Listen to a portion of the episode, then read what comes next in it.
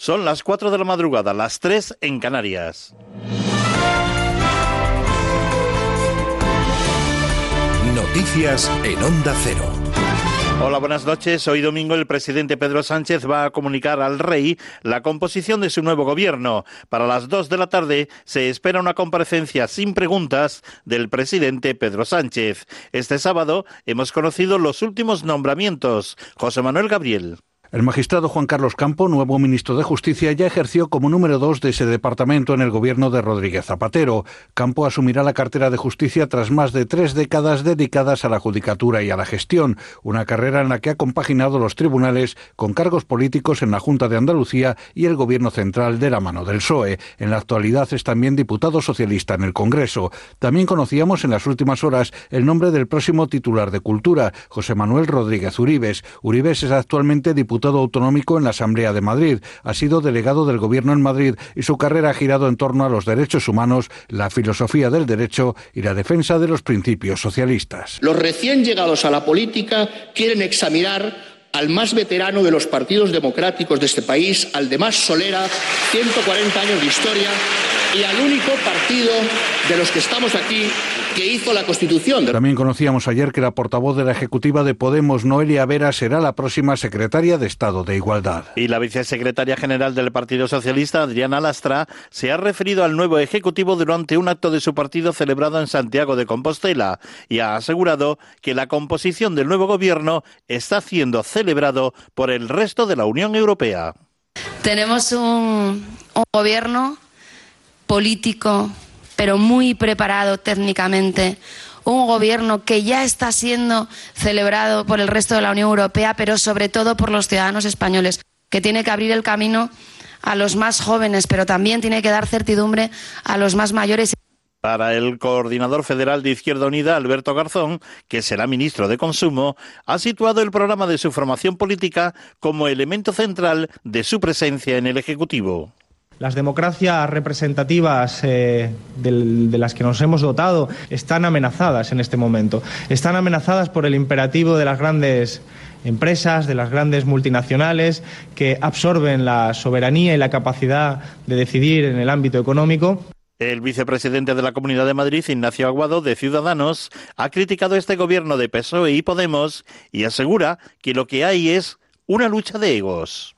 Y hoy por hoy el gobierno de España está sustentado en Esquerra Republicana, en Bildu y tiene dentro del propio gobierno a personas como Pablo Iglesias que defiende abiertamente, por ejemplo, que en España hay presos políticos. Es decir, por, por, mucho que apuestes por distintos perfiles y que intentes hacer cosas, es un gobierno que nace ya atado de pies y manos, porque es Esquerra Republicana el que está poniendo las condiciones, ya lo dijo eh, hace un par de días, que querían bloquear el gobierno, salvo que se hablara de amnistía y de autodeterminación. En página internacional, el pueblo de Irán se ha manifestado este sábado contra su gobierno por lanzar el misil que derribó al avión ucraniano, dejando 176 muertos. Corresponsal en Oriente Medio, Juan Manuel Sacristán. Irán ha admitido que derribó el avión ucraniano en el que murieron 176 personas, la mayoría iraníes y canadienses, al confundir la aeronave con un misil crucero. El régimen de los ayatolás asegura que el impacto fue inintencionado y que los misiles fueron lanzados a causa de un error humano. El presidente Hassan Rouhani ha dicho estar consternado por lo ocurrido y que se trata de un fallo imperdonable. Por su parte, el jefe supremo, el ayatolá Ali Khamenei, ha ofrecido sus condolencias a los familiares de los fallecidos y ha pedido al ejército que no vuelva a repetirse. El hecho de que Irán haya reconocido su error es algo altamente inusual y demuestra su intención de disminuir la confrontación con Estados Unidos, ya que el mismo podría haber desatado una nueva escalada retórica de consecuencias impredecibles. Ucrania ha pedido una compensación económica por lo sucedido y Teherán dice que se juzgará a los culpables. Y este domingo en la información deportiva se disputa la final de la Supercopa de España de fútbol en Arabia Saudí entre el Real Madrid y el Atlético de Madrid. Zinedine Zidane ha destacado la calidad de rival y el entrenador del Atlético de Madrid, el Cholo Simeone, ha destacado la importancia de Zidane en el Real Madrid. Es un equipo muy fuerte siempre, defiende muy bien, pero no solo, ataca también bien. Podemos pensar que es un partido diferente jugando contra el Atlético de Madrid o contra el Barcelona, pero son dos equipos muy fuertes y muy buenos. Hay que estar nosotros preparados. Importantísimo, sobre todo por la jerarquía de su futbolista, porque tiene un entrenador absolutamente ganador, transmite cada vez que juega eh, sensación de, de que tiene que ganar y que gana. Las noticias vuelven a la sintonía de Onda Cero a las 5 cuando sean las 4 en Canarias y siempre las tienen actualizadas en ondacero.es. Síguenos por internet en ondacero.es.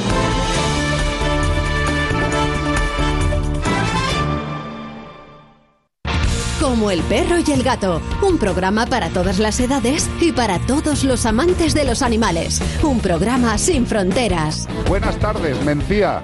Me- Hola. ¿Qué años tienes? Nueve. Dime cinco animales que hayas visto en dibujos animados. A ver. El perro Snoopy. León. ¿León? Simba. Oh, mira, muy bien. Acá desde Mírale. California escuchando Onda Cero. Cuando se ayuda a un animal en desventaja, uno se siente como un héroe. Así que empecemos a ayudar a los animalitos que ellos no tienen manera de poder defenderse ellos mismos. Qué bueno, Como el perro y el gato, con Carlos Rodríguez.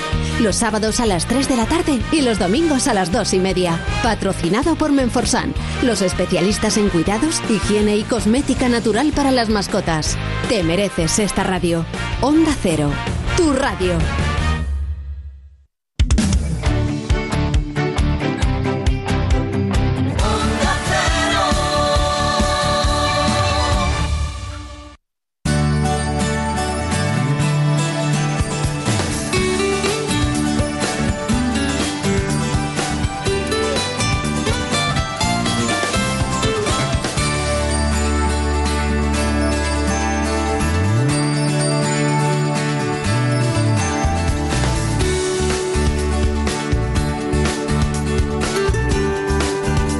Buenas manos.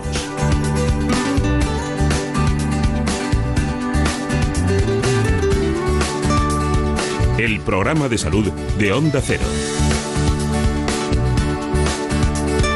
Dirige y presenta el doctor Bartolomé Beltrán.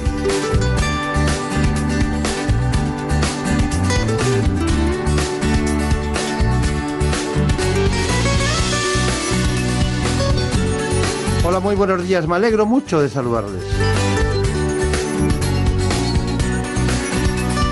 Días especiales y siempre los mismos trastornos, aquellos que afectan a gran población, que siempre nos desbrozan aquí en este espacio los mejores especialistas. Vamos a hablar ahora de trastorno bipolar.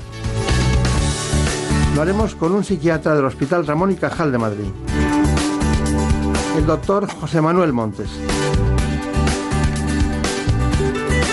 En el estudio en la producción, Marta López Llorente. Como siempre, nuestro técnico, hoy, David Fernández.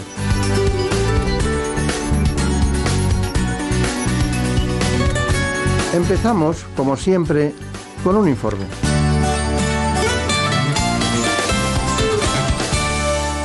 El trastorno bipolar, antiguamente llamado psicosis maníaco-depresiva, es una enfermedad mental caracterizada por una alteración del estado de ánimo, con alternancia o combinación de los episodios maníacos, en los que la persona se siente eufórica, y depresivos, en los que reina la apatía y una profunda tristeza. España, con cerca de un millón de personas afectadas, es líder en número de pacientes, aunque solo están diagnosticadas 300.000. Otras veces se confunde con esquizofrenia, trastornos de la personalidad y de la conducta o con problemas relacionados con drogas o alcohol. Esta dolencia afecta por igual a hombres y a mujeres y suele aparecer en el inicio de la edad adulta, entre los 20 y los 30 años. Pero con el diagnóstico y los tratamientos adecuados se puede llevar una vida normal. Lograr una detección correcta y precoz y luchar contra la estigmatización son los principales retos a los que se enfrentan tanto los profesionales como los afectados de trastorno bipolar. Vamos a, a ver si desbrozamos lo que es el trastorno bipolar, que se ha convertido en una expresión muy frecuente. Antes decían, tiene reuma, ¿no? Y nosotros hablamos de reumatismos porque son muchos y el reuma no existe, existen determinados reumatismos, hasta incluso psoriásicos. Y este es bipolar, o esta es bipolar, es una expresión muy negativa que estamos acostumbrados a hacerla, pero no sabemos lo que hay detrás. Detrás hay personas que tienen un trastorno bipolar y otras que no lo tienen, simplemente que son interpretadas por los demás de esa forma. Por eso hemos, eh, hemos echado mano de nuestra agenda, de la agenda de los buenos, de los grandes especialistas, y hoy tenemos con nosotros al doctor José Manuel Montes, que trabaja en el Hospital Ramón y Cajal de Madrid. Pues nada, hay una cuestión, eh, ¿cómo, cómo se ha dicho ya que hay, se, se alternan periodos depresivos con euforia, ¿no? ¿Nos puede matizar ese, ese, ese concepto? Sí, el trastorno bipolar básicamente es eso, alternancia de periodos de euforia con periodos de depresión. Claro, todo esto bien entendido, en el sentido de que, bueno, todos tenemos momentos que estamos alegres y todos también tenemos momentos que estamos tristes. Las emociones es algo que, que es necesario, que nos ayudan a avanzar. Pero el problema es cuando se rompe este equilibrio y las emociones se disparan. Como tú bien sabes, todo en el organismo está bajo control, regulado, la temperatura, la glucosa se mantienen dentro de unos márgenes. Cuando se dispara la alegría, si mm, normalmente tendemos a normalizarla, incluso cuando nos dicen que una, noticia maravillosa, al final bajamos, o una situación muy triste, al final remontamos. El problema del paciente con trastorno bipolar es que no remonta, esa emoción se dispara. Yo les suelo explicar que les falla el termostato de la temperatura que regula la temperatura de estas alas, se va disparando, se va disparando y al final llega a la manía si es por arriba o a la depresión profunda por abajo. Bueno, eh, entonces eh, si lo lleváramos a nivel bioquímico o de neurotransmisores, nos encontraríamos como si hubiera unas, eh, una excesiva serotonina en un momento y que bajara en otro momento, o porque algo no tenemos métrica como es el colesterol o es la hipertensión o es las transaminasas. ¿Hay alguna métrica de esto? Claro. Ese es el problema, que todavía el cerebro es un organismo muy complejo que no lo conocemos. Cada vez conocemos más, conocemos algo de los neurotransmisores, pero sería una explicación muy sencilla y, superficial. Es algo mucho más profundo que afecta a estructuras de las emociones, a muchos eh, de los componentes de las estructuras del cerebro y no podríamos establecerlo así. Cada vez tenemos más herramientas y tenemos incluso pruebas de neuroimagen que nos permiten ver cómo, cómo va variando esto. Todavía no es diagnóstico, pero la realidad es que cada vez vamos a poder diagnosticarlo mejor, sobre todo desde el punto de vista clínico. Yo creo que lo fundamental es quedarnos con la idea de que es una enfermedad del cerebro que afecta al cerebro. Y eso es un paso muy importante porque hay personas que todavía no saben lo que es una enfermedad mental, piensan que es algo que está en la, en la entelequia de algún lugar de su esencia, ¿no? y sin embargo está ahí porque es el producto de la mente. Eh, las enfermedades mentales son enfermedades del cerebro que afectan a nuestras funciones superiores, en este caso las emociones.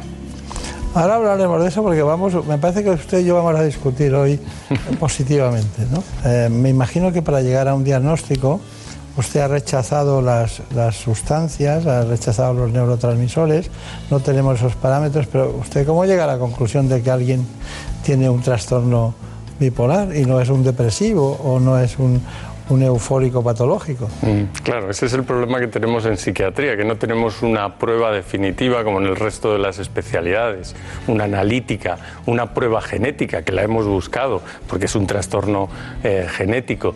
Pero mm, lo que tenemos es la entrevista clínica, en la cual los psiquiatras estamos cada vez mejor entrenados, porque cada vez lo diagnosticamos mejor, afortunadamente. Hace unos años se tardaba en diagnosticar el trastorno bipolar una media de 10 años, ahora lo hemos reducido a la mitad. Eso significa que estamos bien entrenados y que somos capaces de, realizando una entrevista clínica adecuada, el poder diagnosticar al paciente, a pesar de no tener las herramientas todavía en nuestra mano. Claro. Pero ha habido expertos y algunos textos que indican que hay un trastorno bipolar tipo 1 y otro tipo 2. ¿Qué quiere decir eso? Sí, se ha comentado que se diagnosticaba mal en muchas ocasiones, que se confundía con otras patologías. El tipo 2, sobre todo, con el que más se confunde es con la depresión. La depresión normal, la que llama las personas, eh, tengo una depresión y me ponen unos antidepresivos. Cuando es recurrente, eh, es muy frecuente que pertenezca a lo que llamamos el espectro bipolar, al tipo 2, que sería la presencia sobre todo de depresiones y algún periodo de euforia que no alcanza un nivel muy alto. Es lo que llamamos la hipomanía La hipomanía es un periodo de mayor funcionamiento, incluso a veces de mayor eh, capacidad para relacionarte, de un periodo donde duermes menos, trabajas más. Y este sería el tipo 2, frente al tipo 1, donde ese episodio de euforia ya mm, se sale de la realidad y normalmente lleva a la necesidad de ingreso porque el sujeto está fuera de control. ¿Por qué acuden a la consulta si es que acuden? Porque hay muchos que no acuden. claro. ¿Por, qué acuden a la consulta? Sobre todo por depresión. Claro. La sintomatología depresiva, por otra parte, es la más frecuente. Tienen más, en general, más periodos de depresión y son más difíciles de tratar. Es más complicado. No es igual una depresión llamada unipolar que la depresión bipolar. Es mucho más difícil porque también los antidepresivos lo único que van a hacer a veces es inducirles el viraje hacia el otro polo y vuelta a empezar, ¿no? Con lo cual... Claro. Mm. Luego hablaremos de los maníacos, en qué, en qué mundo están y en qué consisten las, ese tipo de manías. ¿no? Pero hemos estado eh, con la Asociación Bipolar de Madrid, hemos visto un taller cómo funciona, allí ha estado Elena Fernández Puyol, pero luego iremos con las preguntas que tiene eh, Marina Turiac a ver si nos da luz y sobre todo aquellas personas que están inquietas con este tema. Vamos con el taller concretamente de la Asociación Bipolar de Madrid. La Asociación Bipolar de Madrid se fundó hace casi 25 años y es una de las que reúne en España a más personas con este trastorno. En ella se celebran a diario varios talleres y actividades. Los objetivos de las actividades que realizamos en la Asociación Bipolar de Madrid es que ellos vuelvan a su rutina habitual, eh, que tengan relaciones sociales porque muchos las han perdido, se generen una agenda para estructurarse una serie de cubrir ese tiempo que tienen. en muchas ocasiones eh, algunos han pedido la incapacidad porque no pueden trabajar y con estas actividades se cubren. Y aparte también de tener un sentimiento de pertenencia y una casa donde sentirse escuchados y comprendidos. Uno de estos talleres es el de radio. Lo imparte semanalmente un afectado experto en el medio. Estéis aquí en Radio Péndulo, la radio de la Asociación Bipolar de Madrid. Aquí tenemos a Alejandra, a Carmen y a Javier y hoy vamos a preguntar qué tal habéis tenido la semana. Este taller de radio eh, está concebido para dar visibilidad a la enfermedad y, para, eh, y que sea un punto de encuentro de todos los afectados. Perder el miedo a hablar en público, aprender a expresarse y sentirse comprendidos son algunos de los objetivos. El venir a la asociación y a talleres como este me aporta el poder expresar mis sentimientos y estar con personas que tienen la misma enfermedad que yo. Pues la asociación me aporta poder hablar con gente que tenga un problema parecido al mío, no somos todos iguales, pero sí que nos hemos enfrentado a cosas parecidas y es el sentirte que no vas a ser juzgado y que hay gente que te entiende porque ha estado en tu misma situación y es lo que más me aporta la asociación y el venir aquí. La radio se convierte en una terapia para dar voz a los afectados de trastorno bipolar. Bueno, ya hemos visto estos talleres, cómo funcionan.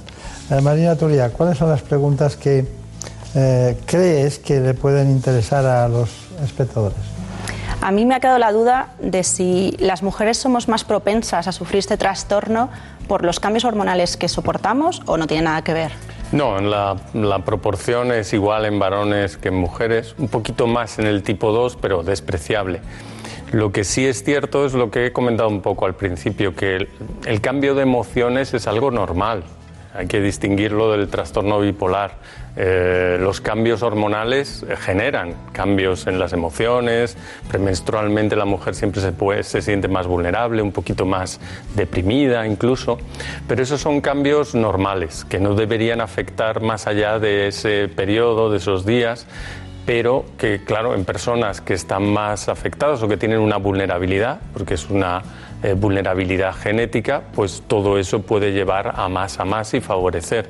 De hecho, hay algunos pacientes que pueden debutar por alteraciones hormonales muy claras, eh, pues por ejemplo después del parto, donde se produce la tormenta más importante de cambios hormonales, típicamente es el punto de, inicio en muchas mujeres. Claro, que además eh, se puede confundir con la típica depresión postparto, ¿no? Bueno, más preguntas. ¿Y un cambio de estación le puede afectar a un paciente con trastorno bipolar? Los cambios de estación les afectan mucho. Nos afectan a todos, de hecho, y afectan a muchas enfermedades, ¿no? Por ejemplo, las alergias, ¿no? Estamos regulados por cambios cíclicos y el hecho de que haya un cambio tan, tan claro en la primavera, el otoño, cambios de luz, etcétera, que sabemos que influyen en el estado emocional, pues en personas que tienen una mayor vulnerabilidad, pues más aún. Y por último, los, familiares, ¿cómo viven esta enfermedad? Mm. Pues buena pregunta, porque desde luego es complicado.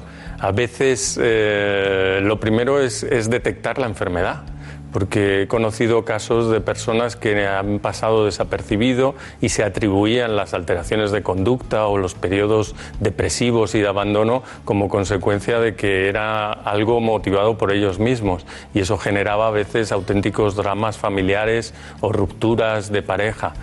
Eh, lo primero es diagnosticarlo y diagnosticarlo bien, hay que afrontarlo, conocerlo y es la mejor manera para, para a partir de ahí mejorar. En condiciones normales y con un buen tratamiento ya hemos visto a personas que desarrollan una actividad totalmente normal y muchos de mis pacientes trabajan con absoluta normalidad, incluso en puestos muy altos de responsabilidad y con trabajos muy bien cualificados. Es decir, esto no está reñido con la discapacidad. Evidentemente, como en todo, pues hay enfermedades más graves, como en todas las enfermedades. Pero lo, que el mensaje que tenemos que enviar es que estos pacientes pueden vivir con absoluta normalidad. Y lo importante de tratarse, me imagino, ¿no?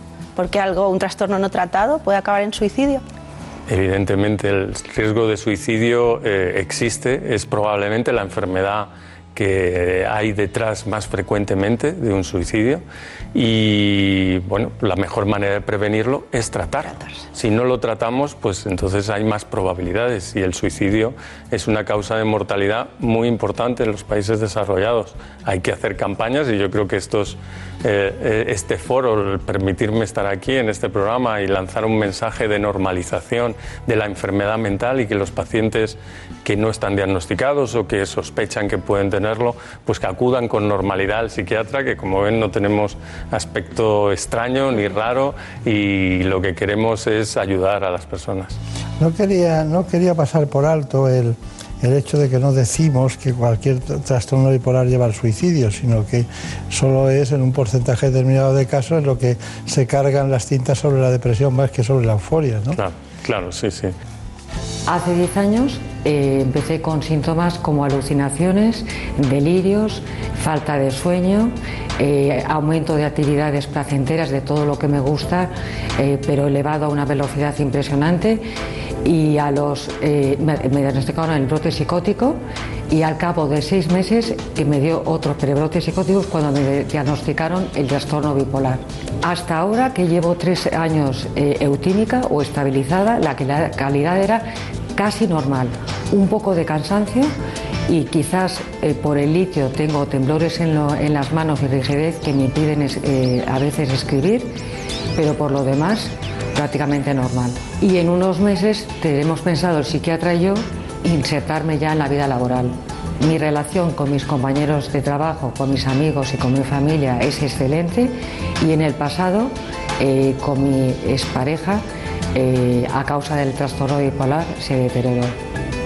Pues cuando tenía 17 años, en primer bachillerato, tuve un episodio de agresividad con un compañero, me enfadé mucho con él, mis padres se preocuparon, me llevaron al hospital y de primeras no se me dijo mi diagnóstico 100%, pero sí que se sabía o me dijeron que probablemente era bipolar y empezaron a darme medicación para gente bipolar y ya al cabo de un año, dos años o así es cuando ya me confirmaron que 100% seguro yo era bipolar, pero era algo que yo ya sabía porque me lo sentía, vaya.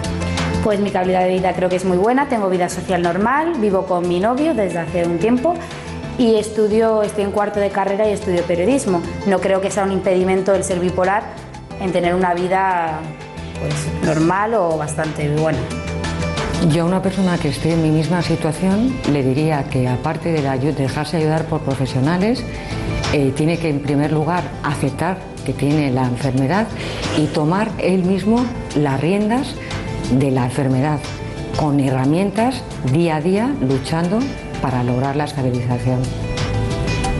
Gran trabajo de nuestros compañeros, de Elena Fernández Puyol en este asunto.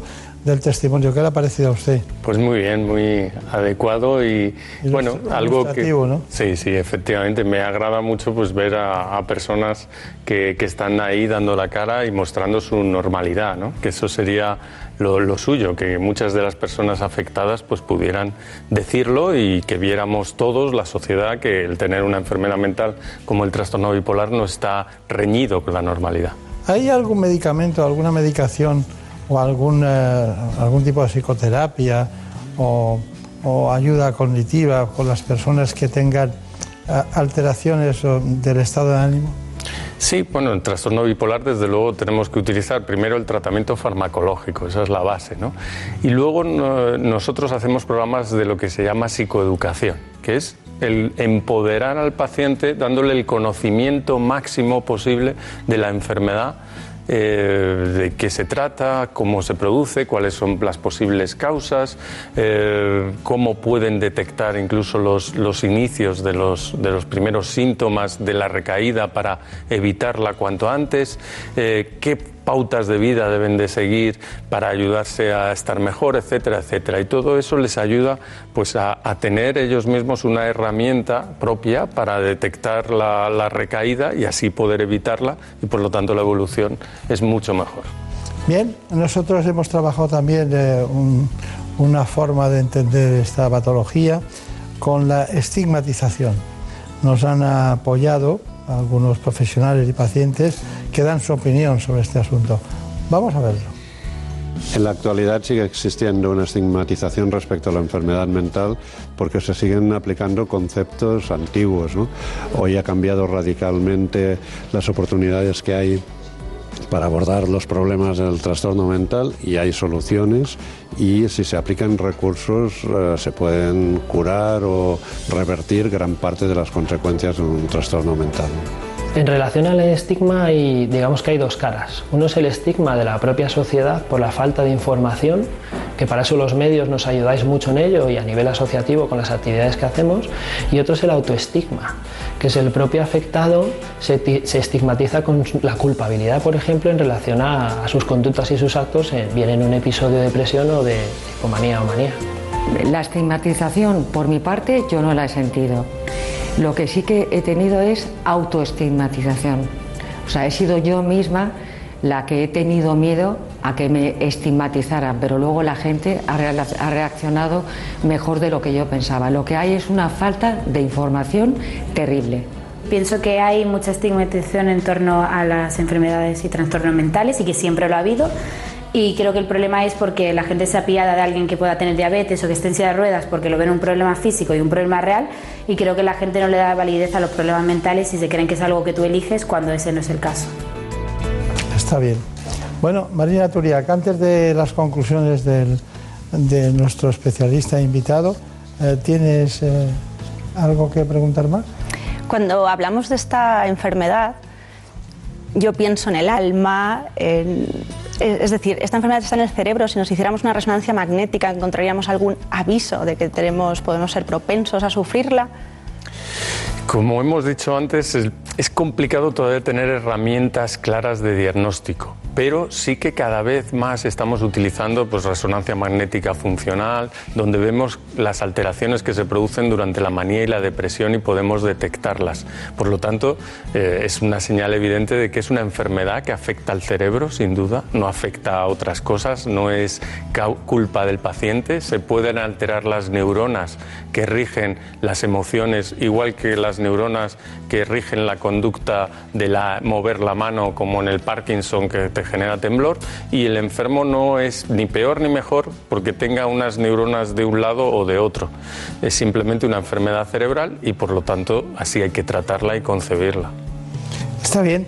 Bueno, ¿cuáles son sus conclusiones? Trastorno bipolar, eh, hemos visto muchas cosas, lo hemos entendido, pero ¿cuál es su conclusión? ¿Qué podemos hacer? ¿Qué podemos hacer? Pues yo creo que esto que hemos hecho aquí es un paso muy importante y así os lo agradezco y supongo que la asociación así también os lo ha transmitido porque el estar en los medios, dar la información desde los medios, una información veraz, real, normalizar eh, el trastorno bipolar, la enfermedad mental, yo creo que es un paso fundamental de que hará que la sociedad pueda entenderla mejor, no se produzca la estigmatización y que cuando un paciente sienta que tiene algunas eh, molestias que pudieran ser relacionadas con el trastorno bipolar, pues acuda con normalidad al psiquiatra y se ponga en tratamiento y no, por desgracia, todavía tenga que pensar que, oh, qué horror, que tengo una enfermedad mental, que me han dicho que puedo tener trastorno bipolar y mejor huyo de ella e incluso no me trato porque además pienso que el tratamiento va a ser peor que la enfermedad. Muy bien, pues ha sido un placer, doctor Montes. Hemos entendido el trastorno bipolar. Eh, su trabajo diario, me imagino que tiene un porcentaje determinado de pacientes con esta patología. Eh, como hemos dicho antes, trabaja en el Hospital Ramón y Cajal de Madrid. De recuerdos a los compañeros del Departamento de Psiquiatría y muchas gracias por estar aquí. Muchas gracias a ustedes. En buenas manos. El programa de salud de Onda Cero.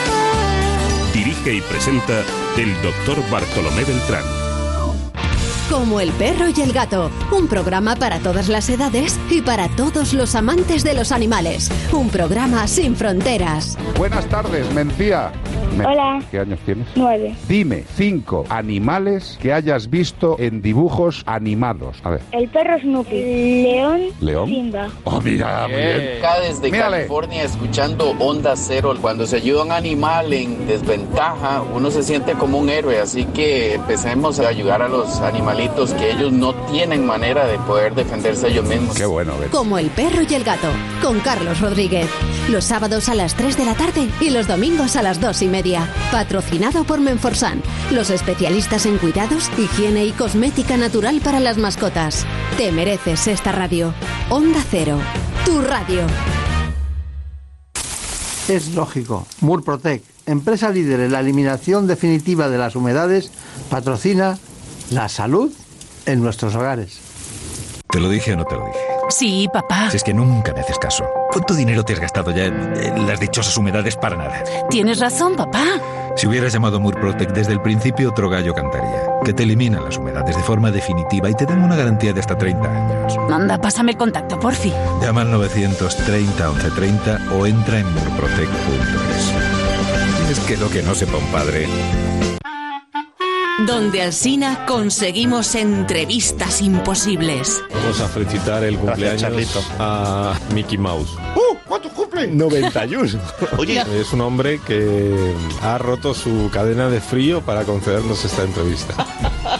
Se llama Walt Disney. Buenos días, señor Disney. Buenos días. Perdone que estoy cogiendo la postura en la silla, ¿eh? Waldomero, Waldomero Disney. Atravesamos la grieta espacio-temporal. Con nosotros, don Francisco de Goya. Francisco de Goyo. Pero eh, usted siempre se le ha conocido como Goya. Lo que pasa es que yo ya era inclusivo, entonces dudé si llamarme de Goye, de Goya, de Goyo, y al final dije, pues, De Galle. arroba. Francisco de Goya, arroba. Le va a ir el cuadro en firma. Muy bien. De lunes a viernes, de 6 a 12 y media de la mañana, más de uno. Donde Alsina. Te mereces esta radio. Onda Cero, tu radio. Facebook, Twitter, YouTube. Hay más de un medio para que nos sigas. ¿Cuál te gusta más? Onda Cero es la radio que siempre va contigo, porque estamos en las redes sociales para que nos sigas, para que opines, para que compartas noticias. OndaCero.es. Más y mejor.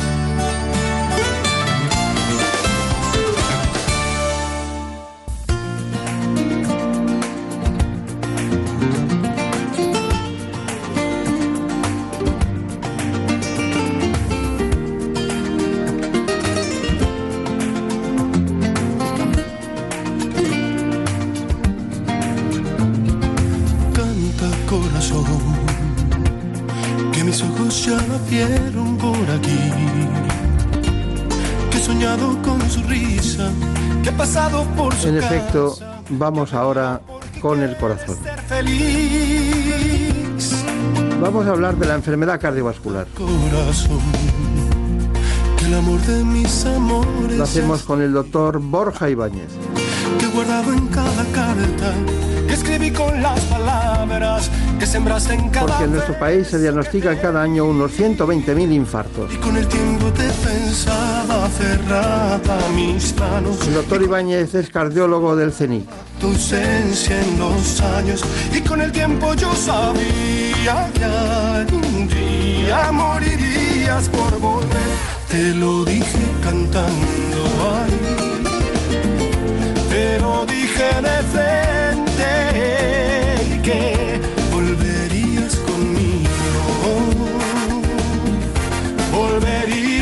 no quieres perderme Antes de cualquier otra cuestión, les propongo a todos ustedes cuáles son las coordenadas en cardiología de lo que es la enfermedad cardiovascular.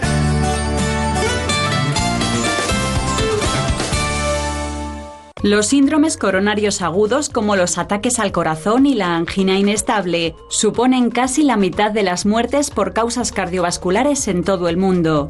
Solo en España se diagnostican al año unos 120.000 infartos. El perfil del paciente, hombre de poco más de 60 años, fumador o exfumador. Sin duda el tabaco es uno de los principales factores de riesgo para nuestro corazón. También lo son otros como la hipertensión, la obesidad, el colesterol o el estrés. Y cuantos más de estos factores tenga una persona, mayores serán sus probabilidades de padecer una enfermedad cardíaca. Según los expertos, hasta un 90% de los infartos se podría prevenir controlando dichos factores. Pero cuando estos episodios suceden, existen unidades en las que recuperarse tanto física como mentalmente. Es lo que se llama programa de rehabilitación cardíaca. Su objetivo es ayudar al paciente y a su entorno a incorporarse a una vida normal tras sufrir una enfermedad cardíaca, educando al afectado en hábitos saludables. El ejercicio físico, la dieta, la abstención de tabaco y cumplir el tratamiento ayudarán a mejorar la calidad de vida tras sufrir un accidente cardiovascular. Vamos a dar un paso más en el ámbito de la cardiología, de la tradicional y ortodoxa cardiología. Eh, leía un conjunto de cardiólogos, se publicó hace poco, estaba con ellos el doctor Valentín Fuster y aparecía un titular que decía, un anticoagulante retrasa el Alzheimer en ratones. O bien, eh, distintos proyectos de investigación nos llevan al proyecto Matrix. Y la pregunta dice, bueno, ¿qué tendrá que ver una cosa con otra? ¿no? Pues eh, ese es el mundo en el que se mueve la investigación eh, cardiológica en los últimos tiempos. Nos acompaña el doctor Borja Ibáñez. El doctor Borja Ibáñez es una persona muy querida por, por nosotros desde hace mucho tiempo porque ahora nos reíamos porque decíamos que a veces los científicos se despistan, dice yo también, pero hace clínica también, ¿no? Hace ve pacientes eh, cada semana, ¿no? Sí, dos días a la semana hago clínica en el Hospital Fundación Jiménez Díaz. En la Fundación Jiménez Díaz. ¿Cuántos cardiólogos son ustedes en el departamento suyo? En nuestro departamento somos 28 cardiólogos. 28 cardiólogos. Y, y luego hay un grupo, a ver si va- va- vamos bien, ¿no? Hay un grupo de cardiólogos jóvenes en España, no sé cuántos serán, pero que, que trabajaron ustedes en el Mont Sinaí, en el Hospital Mont Sinaí, eh, prácticamente en, en el centro de Nueva York, ¿no? Donde está Central Park, ¿no? Un- e incluso me, me hizo mucha gracia una vez que vi, eh, fui al departamento de cardiología a ver al doctor Valentín Fuster y a- al experto en cateterismo, al, al- al especialista indio, ¿cómo se llama? el Samin Sharma. Samir Sama, bueno, que es un, que es un genio. Y al lado había una, una especie de, de, de bar para fumadores, ¿no? específicamente de puros. ¿no? Dije, ¿cómo puede ser que un centro... Usted lo, lo ha visto allí al pasar también, ¿no? Bueno, conclusión de todo esto. Y, mm, ¿qué- ¿A qué viene esta noticia de un anticoagulante retrasa el Alzheimer en ratones? Bueno, llevamos mucho tiempo trabajando un grupo muy grande que lidera el doctor Valentín Fuster y que también trabaja Marta Cortés Cantelli, que es una investigadora básica, en cuál es la asociación entre la enfermedad vascular, aterosclerosis y el desarrollo de Alzheimer. Y hemos visto que uno de los factores que precipitan el desarrollo del deterioro cognitivo y del Alzheimer es el depósito de pequeños microtrombos que van reduciendo la perfusión en el cerebro y hace que aparezca eh, la patología clínica del Alzheimer. También hemos visto que reduciendo estos coágulos, en este caso con un anticoagulante oral, pues se puede retrasar el desarrollo del Alzheimer, en este caso en modelos animales como el, de- el del ratón. Claro. Y, hay, entonces, eh, eh, hay un, un estudio que hay nexo entre cardiología y concretamente corazón, o sea, cerebro y corazón.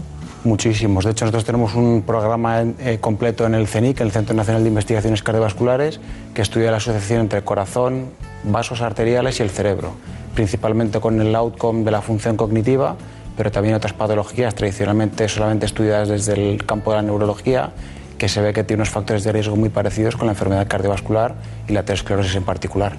Pacientes eh, cardiovasculares, ¿no? Muy, frecuentes, tengo datos que asustan, ¿no? 17 millones de muertes en el mundo por enfermedades cardiovasculares. Bueno, datos de que el infarto miocardio constituye el 50% eh, de toda la mortalidad cardiovascular. Y me decía Marina Turia, me decía, pero y la gente hace rehabilitación cardíaca porque se salvan muchas, hay muchas personas, un porcentaje muy alto, que se vuelven a su casa con unos tratamientos determinados, ¿no? Eh, ¿Era eso lo que Sí, sí, sí, es decir, después de un infarto es importante la rehabilitación cardíaca, porque al final es un músculo y supongo que... La rehabilitación cardíaca es fundamental, de hecho está recomendada por todas las guías eh, europeas, nacionales, e americanas e internacionales. Después de un infarto, todo paciente debería seguir una rehabilitación cardíaca que tiene un objetivo doble. Por un lado, recuperar físicamente o mejorar un poco la fuerza de ese músculo cardíaco que comentaba y luego también reincorporarse a hacer una vida lo más normal posible con el objetivo de que siga una vida igual que la que tenían antes del infarto por lo menos en cuanto a actividad. Luego los factores de riesgo lo que no tienen que ser lo mismo que antes del infarto. Está bien, está bien. Bueno, em, hemos hablado ya de anticoagulantes, ¿no? Y hay muchos pacientes que se ven obligados a, tomar anticoagulantes durante toda la vida, ¿no? Pero claro, tenemos el sintrón por una parte y los anticoagulantes orales. Ves a aquella playa de, pacientes que cada mes llegan a su laboratorio para hacerse una tipología de control y otros que se toman un comprimido diario y, también van de maravilla o van de maravilla. ¿Qué me dice de esa dialéctica? Esto es eh, cada vez es más conocido por el público en general, que clásicamente se ha tratado a los pacientes con el sintrón, que es muy eficaz, lo que pasa es que tiene que tener unos controles mucho más cercanos y es un poco complejo de seguir a veces, y se han desarrollado recientemente otros anticoagulantes que se llaman de acción directa y que únicamente sin necesidad de hacer controles, tomando una pastilla diaria, se tiene un efecto similar. Lo que pasa es que es muy importante tener claro que no todos los pacientes que tienen indicación de recibir una anticoagulación pueden recibir estos nuevos anticoagulantes y habrá algunos pacientes en los cuales todavía hoy es mejor seguir una anticoagulación con sintrón que con estos anticoagulantes nuevos orales. Dígame, ¿estos anticoagulantes tienen, eh, pueden alterarse su eficacia según la, dieta o según distintos... ¿Es, ¿Es, mejor o peor? Eso. Me refiero a los de nueva generación principalmente afectan sobre todo más al sintrón que los de nueva generación. Los del sintrón, como dependen de la vitamina K y de la vitamina K dependen mucho de la dieta que sigamos, eh, verduras, etcétera, pueden alterar la eh, vitamina K, el metabolismo del anticoagulante y por lo tanto los niveles de anticoagulación variar mucho. Esto, como comenta, con los nuevos anticoagulantes ya se afectan mucho menos por estos niveles de vitamina K y es por ello por lo que no hay que hacer controles seriados como son los niveles de anticoagulación en sangre. Claro, claro. ¿Realmente tienen mucha inversión privada ustedes o, toda es pública? Nosotros tenemos la suerte de tener dos tipos de financiación, tanto pública del Ministerio de Carlos III y el Ministerio de Ciencia, Innovación y Universidades, pero también tenemos la suerte de tener una financiación privada, que es a través de la Fundación Procenic, que está compuesta por 13 grandes compañías que no tienen ningún conflicto de interés, simplemente lo hacen por contribuir a la ciencia y que nos ayudan también mucho a llevar a cabo nuestra misión. Claro, claro. Antes de meternos en el proyecto Matrix, ¿no? Marina Turias quería saber algo. Yo le tengo que preguntar por el colesterol. Tenemos el hereditario y después tenemos el que en cualquier análisis de sangre no sabemos interpretar, porque está el bueno, el malo. ¿Nos podría aclarar un poco en qué consiste el bueno, el malo y en qué niveles es una alerta, una alarma? Nosotros lo que podemos ver en una analítica son las lipoproteínas, es decir, los transportadores de este colesterol. El colesterol eh, no es ni bueno ni malo, el colesterol simplemente va de un sitio a otro y hace una función. Hay una lipoproteína que se llama el LDL, que lo que hace es coger el colesterol y ponerlo en las arterias. El depósito de colesterol en las arterias acaba provocando infartos, accidentes cerebrovasculares. Por eso el LDL colesterol es el que consideramos el colesterol malo. Y hay otro tipo de lipoproteína que se llama HDL, que su función principal es sacar el colesterol de las arterias y llevarlo al hígado para eliminarlo. Por eso por lo que consideramos el HDL el colesterol bueno. Es muy curioso, pero ha calado mucho lo de bueno y malo, ¿eh? Sí, más que las siglas, ¿no? Es, es, es así. Bueno, vamos con, con, su proyecto en el que nosotros nos llamó la atención mucho, es el proyecto Matrix. Matrix es un proyecto de investigación muy ambicioso que trata de responder los tres retos de la cardiooncología, que son entender mejor los mecanismos por los cuales eh, ciertos fármacos anticancerígenos producen eh, daño en el corazón que repercute a largo plazo en el paciente, tratar de hacer un diagnóstico precoz para detectar ese daño mucho antes de que suceda para poder atacarlo como es debido y por último pues diseñar nuevas terapias, nuevas estrategias terapéuticas para mitigar el daño. Cada año eh, son diagnosticados con cánceres eh, 4 millones de, pacientes. Eh, un millón de, ellos van a sufrir problemas de, toxicidad en el corazón a largo plazo. Afortunadamente los tratamientos son cada vez mejores y, muchos de los pacientes sobreviven a estos tumores, pero pueden eh, desarrollar eh, problemas de corazón a largo plazo y esto es lo que se conoce como cardiotoxicidad. Es muy importante ser capaces de detectar a qué pacientes eh, pueden sufrir cardiotoxicidad o no. ¿Por qué? Porque de esta manera podremos ajustar las dosis o rediseñar la estrategia terapéutica para ser capaces de eliminar por un lado el tumor y por el otro lado proteger el corazón para que finalmente pues, no tenga unas consecuencias fatales en el paciente. Qué curioso, ¿no? Toxicidad cardíaca asociada a los tratamientos del cáncer. Eh, mire, eh, eh, una de las cosas más terribles que podrían ocurrir es que nos dieran algún día la noticia de que un tratamiento contra el cáncer muy bueno pudiera perjudicar nuestro corazón. ¿Esa noticia no la vamos a dar o podemos estar pensando en ella? Esa noticia lamentablemente se da con bastante frecuencia. Y es por ello que el proyecto Matrix pretende estudiar qué pacientes van a desarrollarlo, identificarlo de forma precoz y cuando ocurra de forma eh, inevitable, pues poder tener tratamientos para que esto no vaya a acabar en una insuficiencia cardíaca y que un problema agudo como era el cáncer se acabe convirtiendo en un problema crónico como puede ser la cardiotoxicidad. Eh, nosotros, eh, nosotros sabemos que un porcentaje mm, de pacientes eh, bastante altos, bastante alto, con tratamiento de cáncer, acaba, mm, acaba, puede acabar muriendo de, de, angio, angiogénesis o de problemas de distinto tipo. Mm, esa relación es poco conocida por la población es muy poco conocida, eh, múltiples efectos cardiovasculares, no solamente en el corazón, sino también en las arterias, como dice, pueden ser problemas de angiogénesis que están asociados a la exposición a estos fármacos que son muy eficaces para tratar el cáncer, pero que tienen algunos efectos secundarios que es muy importante conocer, diagnosticar de forma precoz y poder tratar. Yo, en realidad me estaba refiriendo en último término a la trombosis, ¿no? A las trombosis.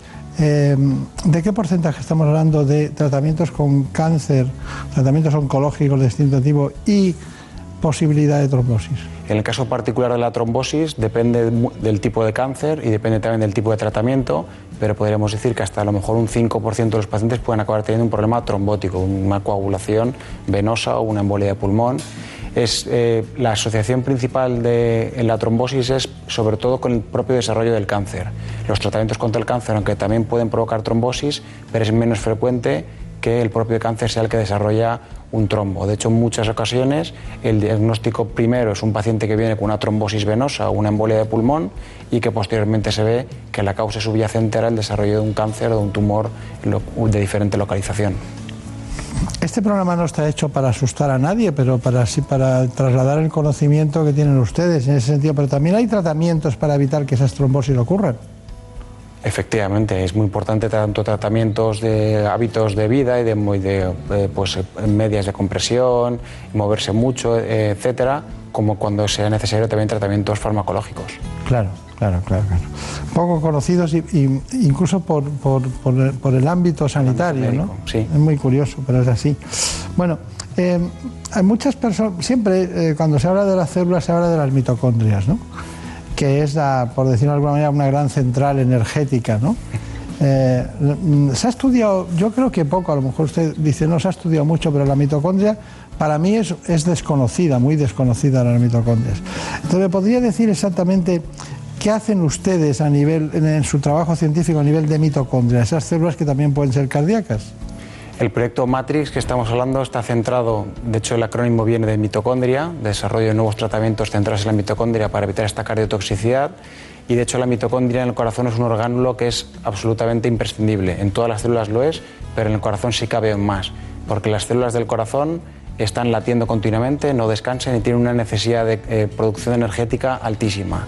Cualquier daño en estos orgánulos, que son los que producen la energía para que pueda funcionar el corazón, en un órgano que está en constante movimiento, pues el daño puede ser eh, muchas veces irreversible.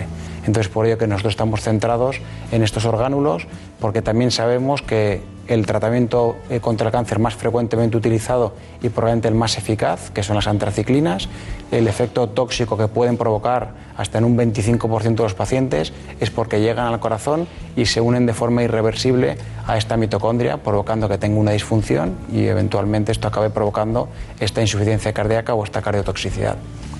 Bueno, pues eh, respecto a las mitocondrias, hemos estado con un compañero suyo, el doctor concretamente Carlos Galán, que nos cuenta sobre el proyecto Matrix esto.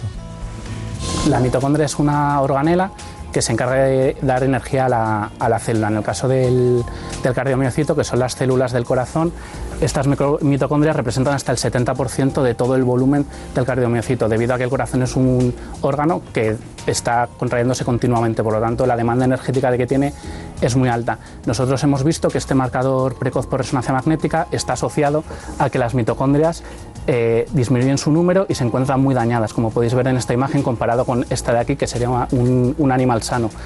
En este eh, en este contexto, el trasplante de mitocondrias, que sería coger las mitocondrias de un paciente eh, al que se les han aislado, mitocondrias sanas, antes de recibir la quimioterapia, guardarlas y poder volvérselas a inyectar cuando estos marcadores tempranos están empezando a elevarse o incluso cuando el paciente ya tiene disfunción cardíaca o ha desarrollado la cardiotoxicidad. Entonces, consistiría en coger estas mitocondrias, eh, aislarlas e introducirlas por la coronaria, que es la arteria que irriga el corazón. El autotrasplante de mitocondrias eh, habitualmente se realiza desde otro tejido, se puede hacer del propio corazón, pero esto a nivel del paciente no es posible. Entonces lo que se hace es que se eh, extraen células epiteliales de la piel, se hace un cultivo antes de que el paciente reciba la quimioterapia y ese cultivo se guarda. En el caso de que ese paciente llegue a desarrollar cardiotoxicidad, esos cultivos se pueden expandir y aislar mitocondrias de esas propias células que hemos extraído en un principio al paciente y volvérselas a, a, inyectar, pero esta vez en el corazón, porque se ha visto que la población de mitocondrias, aunque cambia dependiendo del órgano, el trasplante se puede hacer entre diferentes órganos dentro del mismo paciente. Muy bien, doctor eh, Borja Ibáñez, vamos a traducir esto en la utilidad que puede tener para eh, los pacientes. Esto esto ahora mismo es un proyecto que fue merecedor de una de las becas más importantes que se dan en Europa, que es un proyecto, una beca ERC Consolidator, y que financia proyectos que están muy en la frontera, que ciertas partes pueden ser incluso hoy en día consideradas ciencia ficción. En el futuro, si este proyecto eh, funciona como nosotros pensamos, puede cambiar absolutamente la forma en la que los pacientes que reciben estos tratamientos sean abordados eh, tanto para la dosis de tratamiento contra el cáncer que pueden recibir, pensamos que podríamos llegar incluso a dosis mucho más altas, como incluso para eventualmente poder tratar a un paciente que desarrolla insuficiencia cardíaca. Nosotros imaginamos un escenario en el cual un paciente acaba de ser diagnosticado del cáncer, sabemos que va a tener que recibir antraciclinas con dosis altas que tienen un potencial efecto cardiotóxico muy alto y nosotros pretendemos, dentro de cinco años, que es cuando termina el proyecto, poder hacerle una pequeñita biopsia de piel al paciente, sacarle una muy pequeñita muestra, dejarla guardada y en el caso de que ese paciente desarrolle eh, toxicidad y tenga insuficiencia cardíaca, nosotros de esas células que ya habíamos sacado de la piel podemos expandirlas en un cultivo, sacar esas mitocondrias y podérselas poner en el corazón para que sustituyan las mitocondrias que están dañadas de forma irreversible con las antraciclinas. Esto puede revolucionar de forma radical el manejo de los pacientes eh, con cáncer que reciben este tipo de medicación. A, a, a, nosotros, al equipo, les recordaba esto lo que se hace en la, en la preservación de óvulos, ¿no? De, de, un momento determinado tenerlos por si acaso ocurre algo. Bueno, eh, vamos a ver, cuando hay un infarto, hay de alguna manera inflamación, hay edema, y ustedes eh, han utilizado la resonancia magnética para, para ver cuáles son esas consecuencias. ¿Qué me dice usted de la resonancia magnética? ¿Dónde estamos? Porque cada vez va evolucionando más y se están cargando todas las técnicas de imagen porque ya se llega a, elementos funcionales que, que son tan necesarios para ver si un órgano o algún aparato funciona o tiene alguna lesión determinada, ¿no? Antes estábamos hablando del proyecto Matrix, que ahora mismo podría ser ciencia ficción y en cinco años queremos que sea una realidad. Y otro proyecto paradigmático de algo parecido sería el uso de la resonancia magnética. Hace unos años parecía prácticamente imposible poder hacer un estudio prácticamente parecido al histológico, pero de forma no invasiva. Y hoy en día con la resonancia magnética somos capaces de ver la anatomía, es decir, la forma, la función, incluso la composición del tejido del corazón sin utilizar nada de radiación. Es decir, es prácticamente ciencia ficción hecha realidad. Nosotros la utilizamos mucho la resonancia magnética como una herramienta principal y también tenemos un programa de desarrollo tecnológico de resonancia magnética. Y de hecho tenemos ahora mismo una patente que hemos desarrollado de forma conjunta entre el CENIC y nuestro socio tecnológico, que en este caso es Philips, que tenemos físicos que trabajan dentro del CENIC, liderados por Javier Sánchez González, que es un investigador, y hemos conseguido el pasar otra barrera que teníamos con el uso de la resonancia magnética. Hoy en día, para hacer una resonancia magnética un paciente de corazón, aproximadamente hay que estar 45 minutos o una hora, lo cual tiene limitaciones importantes, y con este nuevo desarrollo somos capaces de hacerlo en solamente 40 segundos. Es decir, estamos dando un paso más allá y creemos que con esto todo paciente eh, que tiene eventualmente problemas cardiológicos podría ser sometido a una resonancia magnética y podríamos ver eh, cómo está su corazón de una manera muy precisa. Claro. Ya tiene usted tiempo, ¿eh? porque ya varios proyectos ha dicho dentro de cinco años, o sea, menos mal que lo ha pillado joven, ¿no? Porque si no, no podría decir proyectos a cinco años. Marina tenía, Duriac tenía una pregunta, ¿no? Más, ¿no? Eh, ¿En qué casos es necesario un trasplante de corazón? El trasplante de corazón es eh, la última eh, opción que tenemos disponible para un paciente. En un mundo ideal, el trasplante de corazón no debería hacerse nunca porque podríamos prevenirlo o incluso tratar la patología del corazón, pero hay casos en los cuales vemos que la capacidad de bombeo del corazón es muy baja y sabemos que esto no va a mejorar por ninguno de los tratamientos actuales. En ese caso, el corazón no bombea la sangre, no llega sangre a todos los tejidos y provoca una disfunción muy grave de todos los órganos. En esos casos la única opción que hay hoy en día es trasplantarlo y poder poner un corazón que funcione correctamente. Muy bien, muy bien. Es que no, te ibas a ir sin saber eso. ¿eh? Vamos a ver, fundamental, conclusión, breve, conciso, concreto. Yo creo que sí, hemos hablado, tocado muchos temas, hemos visto el tema de la asociación entre el corazón y el cerebro, la asociación entre el cáncer eh, y el, el, corazón, la trombosis, etcétera. Pero si pudiera hacer un resumen sería que es muy importante que vea el público en general y los que están viendo este programa eh, la importancia de la investigación clínica. Y nosotros utilizamos fondos públicos, como hemos hablado, y es muy importante que toda la gente sepa a qué nos estamos dedicando y que vean que realmente la investigación y la inversión que hacemos hoy en día y mucha más que sería necesaria, tiene al final un resultado muy importante y los pacientes hoy en día se benefician de la investigación que se hizo 5, 10 o 15 años previamente. Está bien, está bien. Bueno, pues ha sido un placer como siempre. Recuerdo a sus compañeros, al equipo del doctor Fuster, a los del CENIC y a todos. Y sobre todo muchos recuerdos al doctor Enrique Ibáñez, su padre, que, que es un gran amigo. Muchas gracias. En buenas manos. El programa de salud de Onda Cero. No sé por qué te quiero, será que tengo alma de bolero. Tú siempre buscas lo que no tengo, te busco en todas y no te encuentro. Digo tu nombre cuando no debo. Sé por qué te quiero si voy a tientas, tú vas sin freno. Mientras vamos en esta hora, después, a conocer las últimas noticias que se han producido en España y en el mundo. Les dejo con los amigos de los servicios informativos. No sé por qué te quiero, será que tengo alma de bolero. Tú siempre buscas lo que no tengo, te busco en todas y no te encuentro digo tu nombre cuando no debo. No sé por qué te quiero, si voy a tientas tú vas sin freno. Te me apareces en los espejos como una sombra de cuerpo entero. Yo me pellizco y no me lo creo.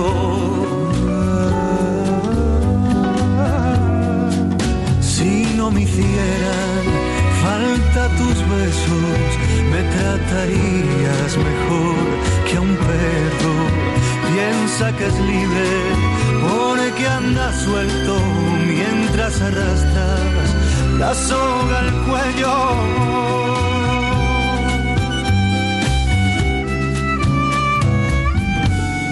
Querer como te quiero no va a caber en ningún bolero. Te me desbordas dentro del pecho, me robas tantas horas de sueño, me miento tanto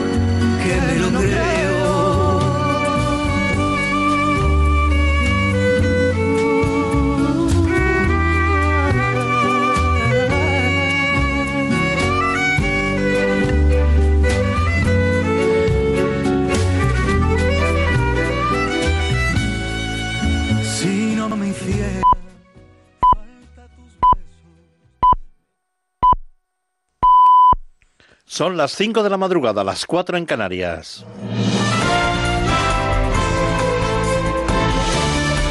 Noticias en Onda Cero. Hola, buenas noches. Hoy domingo el presidente Pedro Sánchez le va a comunicar al rey la composición de su nuevo gobierno. Para las 2 de la tarde se espera una comparecencia sin preguntas del presidente. Este sábado conocimos que la futura ministra de Política Territorial y Función Pública será Carolina Darias, que ha hablado de diálogo y entendimiento para cumplir los objetivos de su cartera. Solo el consenso, solo el diálogo, solo el entendimiento nos permite avanzar. Y este país necesita mucho diálogo, mucho entendimiento para seguir avanzando. Creo que también las singularidades que Canarias representa en un territorio como es el español puede también aportar como desde la singularidad eso es una suma, es un añadido, es un enriquecimiento, que es lo que es este país, un enriquecimiento de todos los distintos territorios que la conforman. En la sexta noche, el presidente de Cantabria, Miguel Ángel Revilla, ha criticado las presiones que ha recibido por no apoyar la investidura, aunque al final votaron que no. Esto de las presiones ha sido terrible. Me ha dolido porque eso supone no conocerme. Quien me conozca a mí, joder, tendré pocas virtudes, pero me cago en diez. A mí no me presiona ni Dios si creo en algo. Vamos, ni la sexta flota americana. Y lo sabe mucha gente.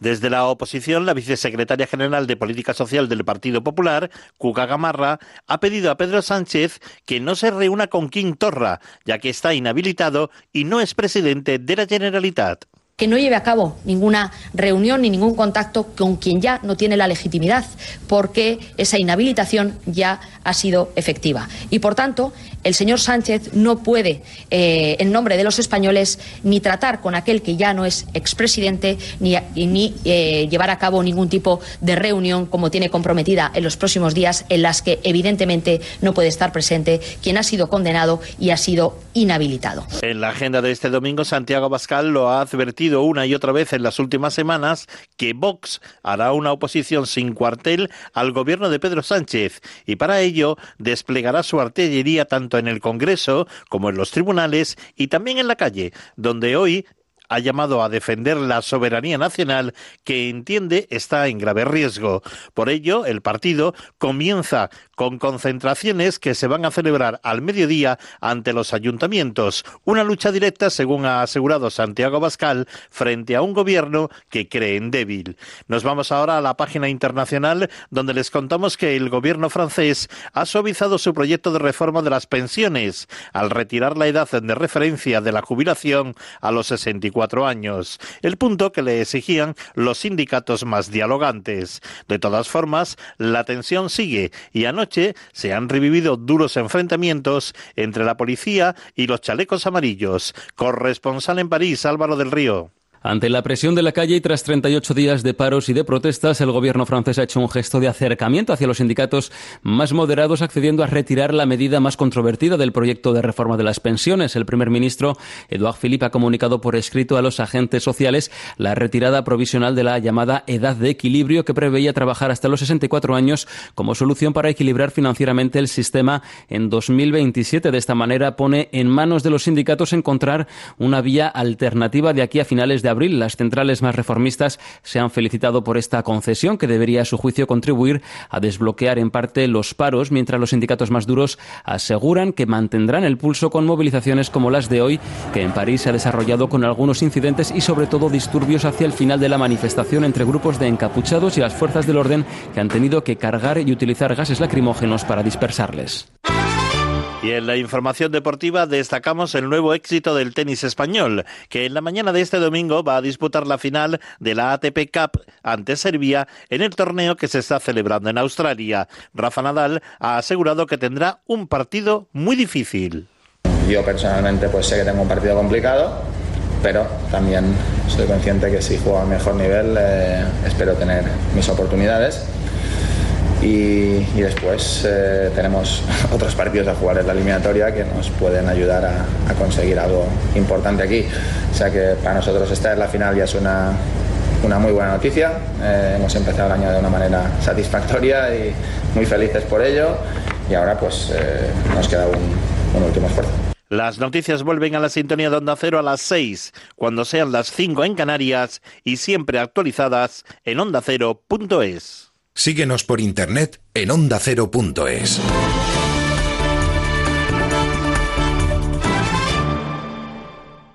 Este domingo, desde las 4, tarde de copas en Radio Estadio.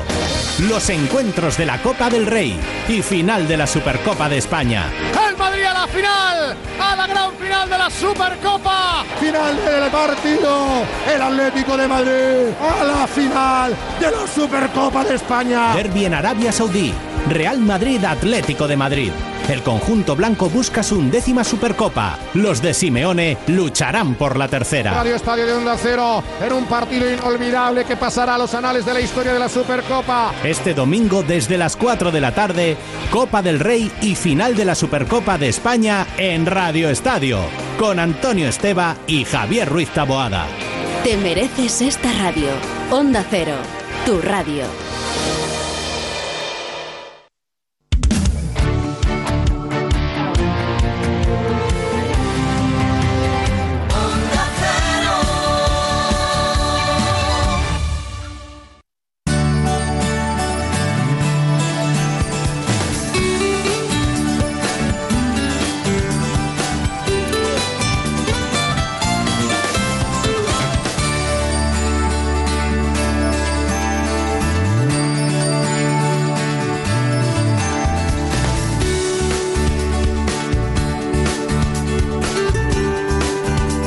Buenas manos.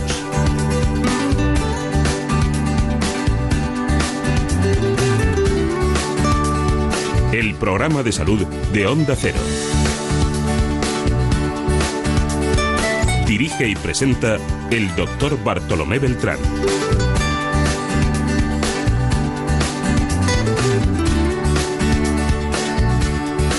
Aquí estamos de nuevo en la segunda parte del programa para seguir con aquellos temas que nos preocupan. Por ejemplo, en este caso, la enfermedad renal crónica. Lo hacemos con una extraordinaria nefróloga que trabaja en el Hospital Universitario Infanta Leonor de Madrid. Se trata de la doctora Patricia de Sequera.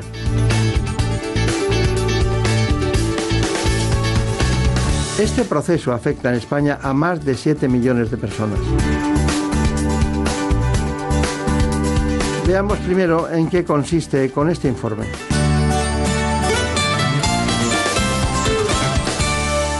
Los riñones son los órganos encargados de filtrar la sangre y extraer las sustancias tóxicas del organismo.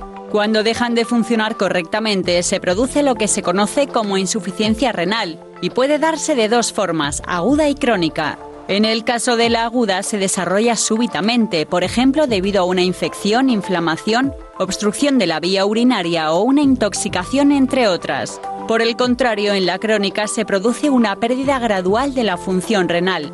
Cuando ésta llega a una etapa avanzada, pueden acumularse niveles peligrosos de líquidos, electrolitos y desechos en el cuerpo. En España afecta aproximadamente al 10% de la población adulta y a cerca del 20% en los mayores de 60 años. La enfermedad renal está aumentando su prevalencia debido al aumento de la esperanza de vida y a otros factores como las enfermedades cardiovasculares, la obesidad, la hipertensión o la diabetes. Uno de los principales problemas para su diagnóstico es que no suele presentar síntomas hasta que la enfermedad está muy avanzada. En cuanto al tratamiento, existen diferentes vías para abordar la enfermedad.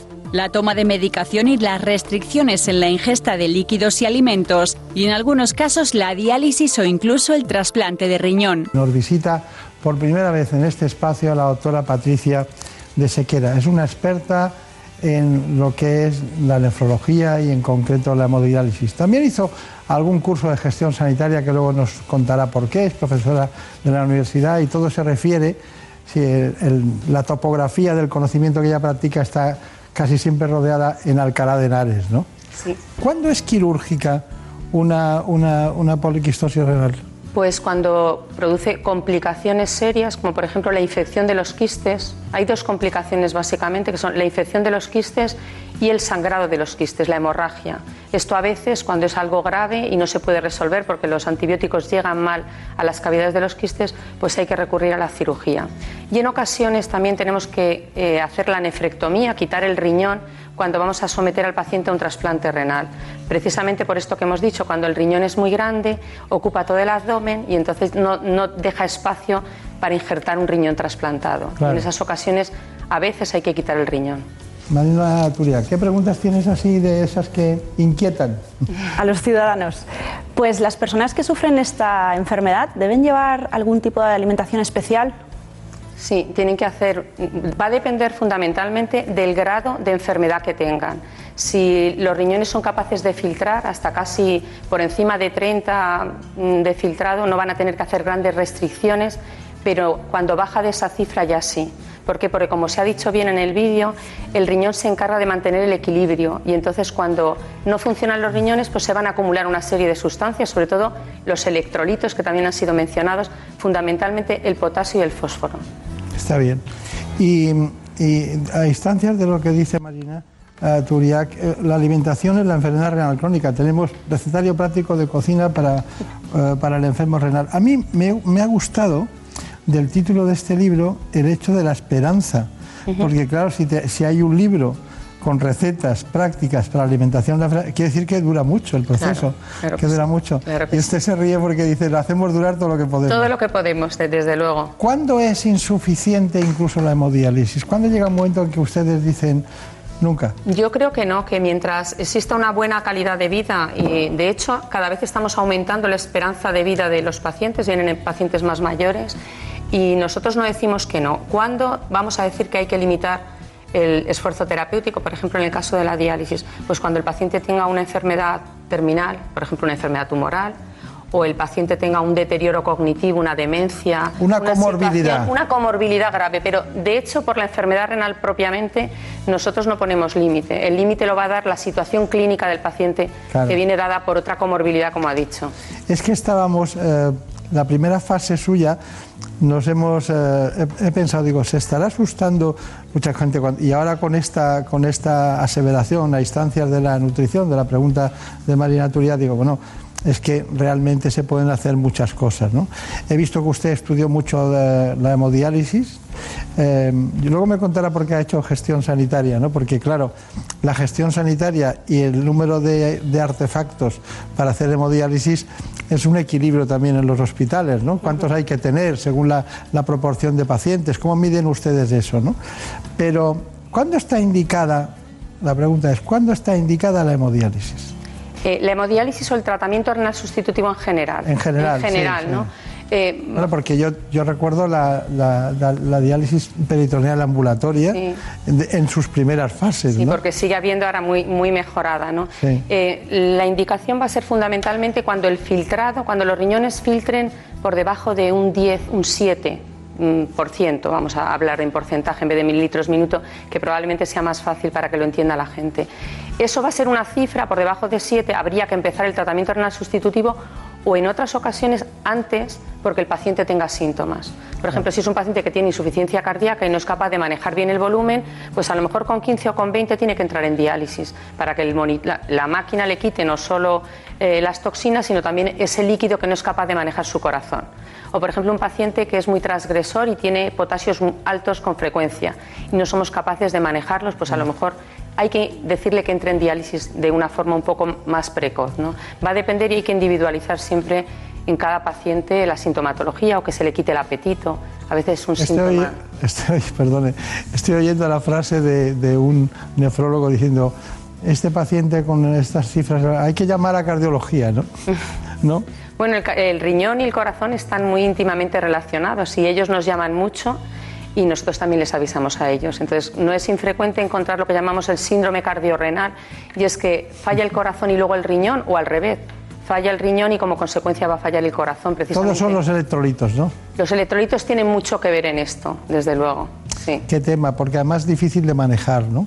Sí, la verdad que sí, sobre todo que las técnicas que disponemos pues van a manejar esos electrolitos pues de una forma eh, que no va a ser una forma eh, continua, porque nosotros la diálisis, la hemodiálisis, la hacemos habitualmente tres días en semana, aunque puede hacerse más días, cuatro o cinco, las veces que necesite el paciente, pero habitualmente son tres días que viene por la mañana o por la tarde el paciente y entonces vienen con potasios, por ejemplo, muy altos, se van con ellos muy bajos, luego van subiendo a lo largo de, entre una sesión y otra, o sea que hay que hacer verdaderamente equilibrios porque eso va a favorecer arritmias, complicaciones y hay que tenerles pues muy bien controlados.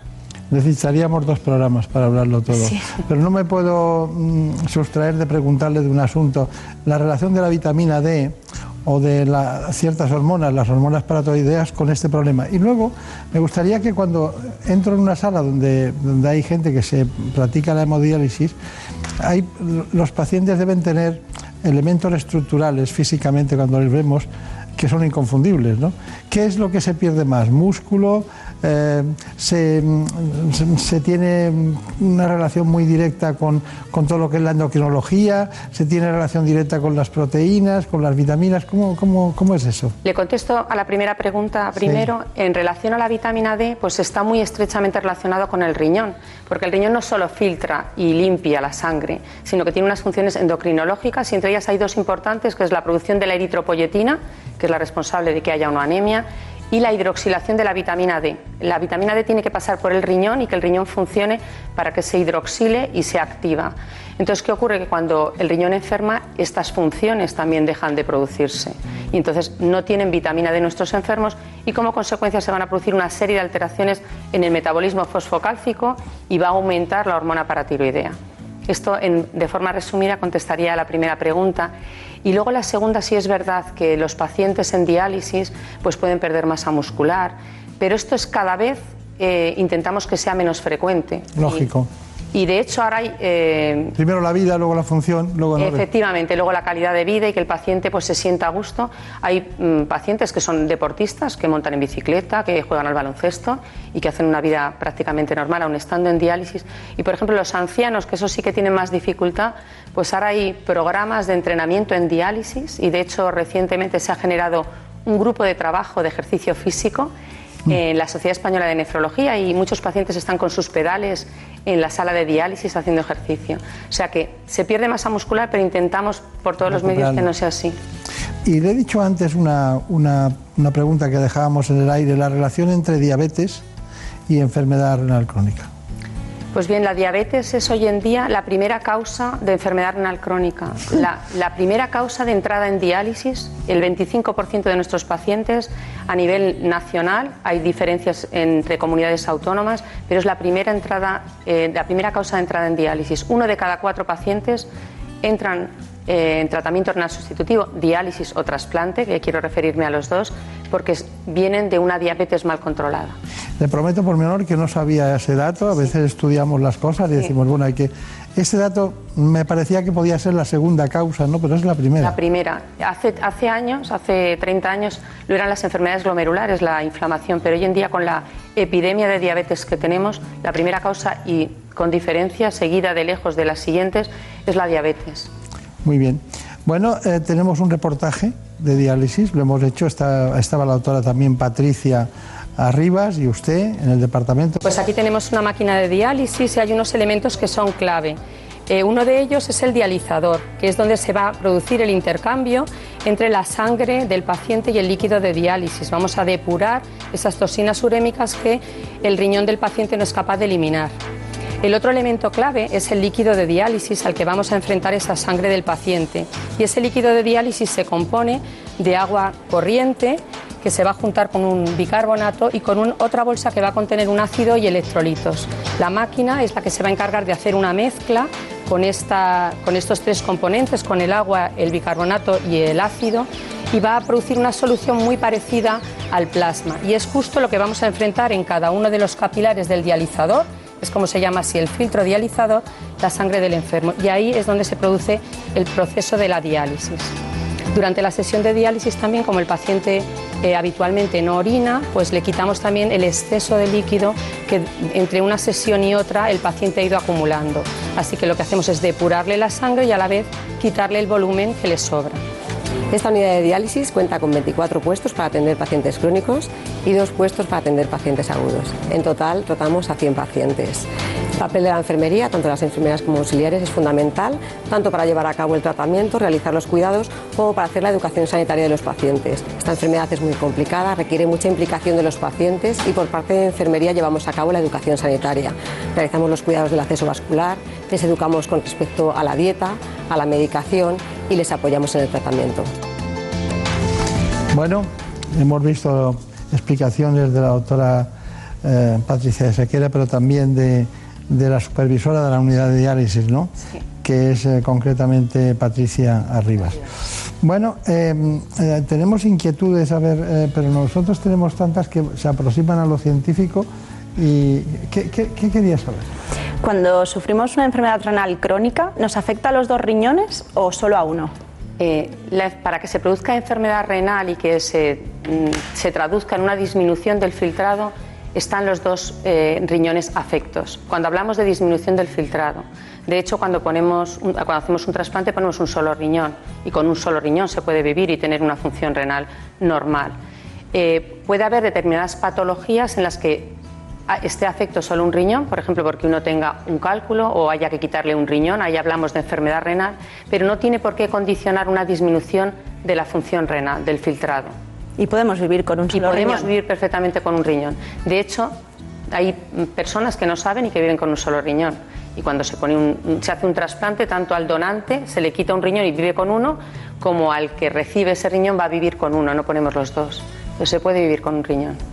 Qué buena noticia. bueno, tenemos eh, a pacientes, lógicamente, que es la, gran y única verdad de la medicina, ¿no? Concretamente a Ángel Vela Coracho y concretamente también a Lucía Garrido, que han hecho manifestaciones para este espacio. La enfermedad renal se me detectó eh, a, raíz de una infección que tuve, una sinusitis. No, no se curaba y después de aproximadamente un mes eh, tuve que ir a urgencias y en las analíticas que, realizaron pues detectaron que los niveles eh, estaban todos eh, digamos alterados y una insuficiencia renal ya comprobada. Me ofrecieron las diferentes técnicas de diálisis que había, tanto hemodiálisis en sala como peritoneal y como la, diálisis en, en casa. En este caso es la que, la que cogí supone que independientemente de las tres horas que tengo que pasar eh, con la máquina para hacerme el tratamiento, supone una, libertad absoluta y puedes llevar una, vida más o menos eh, normal, puedes viajar inclusive con, con la máquina, puedes hacer de todo. Aparte de la diálisis tienes que tener una medicación constante y sobre todo y muy importante la alimentación. Hay que restringir muchos productos eh, por el aumento de, los niveles eh, en sangre, fósforo, potasio y cosas de estas, y tienes que tener mucho cuidado con, ciertos, con ciertos alimentos. Mi padre estaba en diálisis puesto que tenía poliquistosis hepatorrenal y es hereditaria y yo lo tuve. Antes de dializarme me dieron a elegir las formas que había de hacer diálisis. Yo elegí la peritoneal, que era una máquina que me llevaba yo a casa y me lo hacía por la noche y por el día estaba todo el día libre. Era fenomenal. Pero llegó un día que cogí una infección llamada cándida, me tuvieron que quitar el peritoneo y me hicieron diálisis, hemodiálisis en el hospital. Me hicieron un trasplante anteriormente que rechacé a los dos años y pico, pero ahora me va a dar un riñón mi hermano. Los pacientes, ¿eh? ¿Cómo recuerdan su patografía y su, su historia, su historia, historia. clínica, ¿no? Bueno, ¿qué me tiene que decir de ellos? Bueno, pues primero que son dos, dos pacientes que han, han, querido y se han, eh, son muy motivados por, por, la enfermedad renal y han querido participar en, en, el reportaje. Y quería nombrar especialmente a Ángel, porque Ángel se dializa en su casa, no se dializa en la unidad de diálisis. Él vino a hacerse la diálisis para poder salir en el reportaje, pero toda la máquina y todo, todo lo que tiene lo hace el paciente en su casa. De forma que yo creo que cumplen un poco los dos pacientes todas las opciones de tratamiento. Ángel está en hemodiálisis en domicilio, que yo creo que es una opción magnífica. Lucía empezó con diálisis peritoneal, luego tuvo un problema y pasó a hemodiálisis, ha estado trasplantada. Ahora está en hemodiálisis y le va a dar un riñón su hermano. Entonces yo creo que abre un poco el espectro de todas las opciones de tratamiento renal sustitutivo, que sin duda la mejor opción, y me gustaría decirlo si me lo permite el doctor Beltrán, es el trasplante de vivo. Yo creo que tenemos que hacer... Eh, campaña en la donación de vivo porque es la mejor opción para el paciente eh, sin duda alguna y por, por varios por ahí, motivos. Por ahí empezamos los trasplantes. Sí. Por ahí los empezamos. Ya se han ido complicando y cada vez se, se trasplanta prácticamente de todo, ¿no? Pero bueno, usted ha oído hablar, supongo, del código riñón. Sí. Esa nueva estrategia que tiene la Sociedad Española de nefrología sobre esta enfermedad. Unos riñones que funcionan mal son un factor de riesgo que incide gravemente en otras patologías como las enfermedades cardiovasculares y la diabetes, hasta el punto de que en España cada año 6.400 personas con insuficiencia renal avanzada necesitan diálisis o un trasplante debido al deterioro progresivo de su patología. Sin embargo, la población no es consciente de ello. Todo el mundo sabe que la obesidad o el colesterol alto son factores de riesgo cardiovascular, pero pocos conocen que en el caso de la enfermedad renal crónica las personas con obesidad tienen un 83% más de posibilidades de padecerla y que la mortalidad sube hasta el 8%. Por ello, la Sociedad Española de Nefrología insiste en dar a conocer nuevos conceptos que ayuden a la prevención. El principal es el filtrado glomerular, una sencilla prueba en la que recogiendo la orina del paciente durante 24 horas y con un simple análisis de sangre se puede conocer si los riñones están funcionando bien. La Sociedad Española de Nefrología insiste también en que esta enfermedad depende en gran medida de la colaboración ciudadana. Llevar hábitos de vida saludable, abandonar el alcohol y el tabaco y adoptar la dieta mediterránea son las principales recomendaciones. En definitiva, si cuidamos nuestra salud cardiovascular y los niveles de colesterol, ¿por qué no cuidamos nuestros riñones? Está bien, está bien. Sí. ¿No queda nada? ¿Alguna aportación más a este informe? Bueno, el código riñón nace de la necesidad, de la preocupación que tenemos los nefrólogos españoles precisamente por esta epidemia de enfermedad renal, por este aumento de la prevalencia y entonces, bueno, pues pensamos que hay que hacer algo y la Sociedad Española de Nefrología impulsa este programa Código Riñón precisamente para dar visibilidad a la enfermedad renal y que intentemos detener esta epidemia. Muy bien. Patricia, eh, esto, eh, Marina me estaba haciendo... Eh, quería preguntar algo más, ¿no? ¿Qué proporción existe entre hombres y mujeres que sufran esta enfermedad? Pues eh, los estudios que hay, los estudios epidemiológicos nos dicen que es más frecuente en los varones que en las mujeres. O sea, que hay más, más hombres y tenemos más varones en hemodiálisis que, eh, que mujeres. Muy bien, pues ahora sí, ahora sí, la doctora Patricia de Sequera, díganos conclusión brevemente. Eh, conclusión, pues. Difícil, ¿eh? Sí, la verdad es que es un poco difícil y me gustaría decir algo que de verdad que sea un mensaje que llegue a todos. Eh, la enfermedad renal crónica es una gran desconocida. Yo creo que este programa va a ayudar, o espero haber colaborado, a que se conozca un poquito más.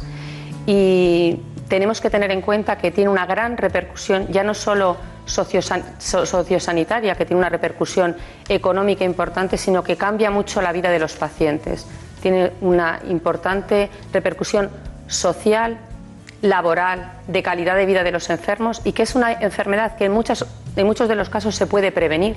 Cuando es una diabetes controlando bien el azúcar, cuando vienen de una hipertensión controlando bien la hipertensión. La obesidad, ya lo hemos dicho, todo el mundo sabe que la obesidad es un factor de riesgo cardiovascular, de hipertensión, de diabetes y nadie se imagina que pueda serlo también de enfermedad renal. Entonces, que pongamos todos en marcha aquellos mecanismos que pueden evitar que se desarrolle la enfermedad renal.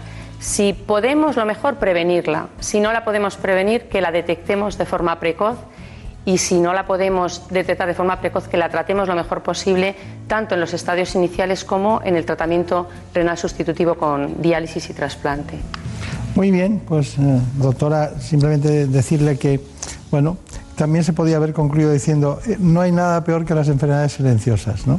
Desde luego, que no se pueden diagnosticar. Que no se pueden diagnosticar, esta es una de ellas y, al final uno se encuentra con el problema sin, sin esperarlo, como quien dice. Ya cuando es tarde ya no podemos hacer nada, o sea que también hay que alertar y hay que hacer las, los análisis de la creatinina para ver si uno tiene enfermedad renal, igual que uno quiere saber si tiene colesterol o no. A mí me gustaría que de aquí a poco todos dijéramos, mi filtrado es tanto, ¿no? Mi filtrado glomerular y mis riñones funcionan bien o no funcionan tan bien.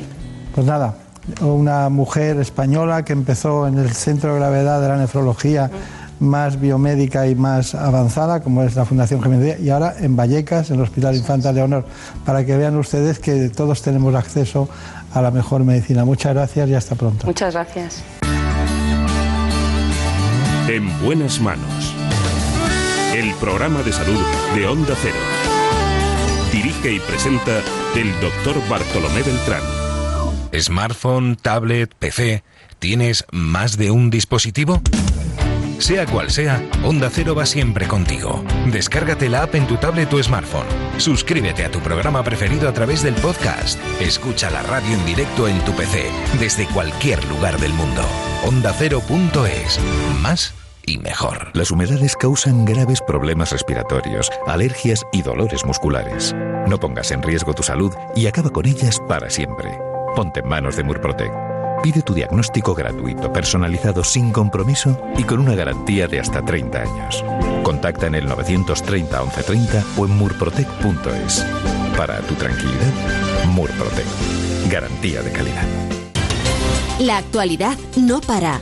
Por eso los fines de semana también te acercamos todas las noticias. Esto es lo que está pasando ahí fuera. Pedro Sánchez, que este sábado recibía una oferta que se ha permitido rechazar y envía también un recado. desde México, Mamen, no llegan buenas noticias. Y seguramente estemos hablando de una de las imágenes de que del- se habla hoy en otros lugares del planeta. Rusia, Xavi Colás. En Rusia se acabó lo de fumar. Estamos ya en el Reino Unido con Celia Maza. El Partido Conservador inicia... Vamos ahora hasta Italia, Darío Menor. La sentencia del Tribunal Y Constitucional. cerramos en Israel con Hanna Beris. En Israel la semana que termina ha sido muy política. Noticias fin de semana con Juan Diego Guerrero.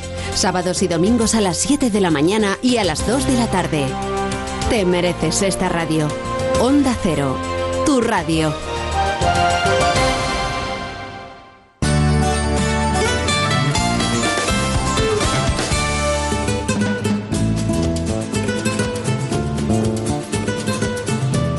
Ha llegado el momento de conocer lo que publican nuestros compañeros de La Razón en ese suplemento de A tu Salud. Saludos desde La Razón. Esta semana en A Tu Salud explicamos qué son las nitrosaminas, un compuesto con acción cancerígena que se ha encontrado en trazas de algunos medicamentos. Tanto Estados Unidos como Europa investigan cómo sucede para evitarlo. Reunimos en un debate a expertos sobre resistencias microbianas y abordamos el tema desde diferentes puntos de vista. Hablamos sobre el síncope, sus causas y sus signos para actuar a la mayor rapidez posible. En la contra, entrevistamos a la autora japonesa Junko Takashi, que nos descubre los secretos para conseguir la plenitud y la armonía en Do, el camino japonés de la felicidad. Estos son solo algunos de los contenidos. Encontrarán más información en las páginas del suplemento a tu salud y durante toda la semana en nuestra página web www.larazón.es barra salud. Sin más, que pasen una feliz semana.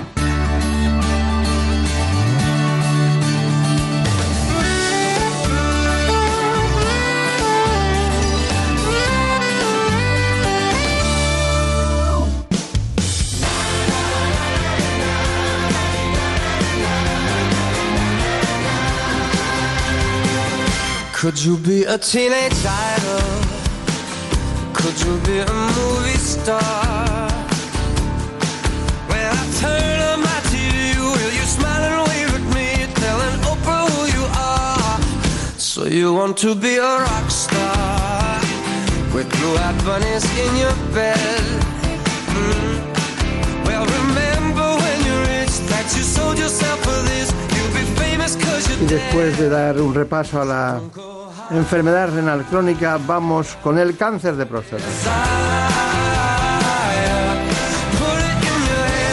Lo hacemos con el urólogo jefe de servicio de urología de los hospitales Montepríncipe y Puerta del Sur de Madrid. Se trata del doctor Javier Otero.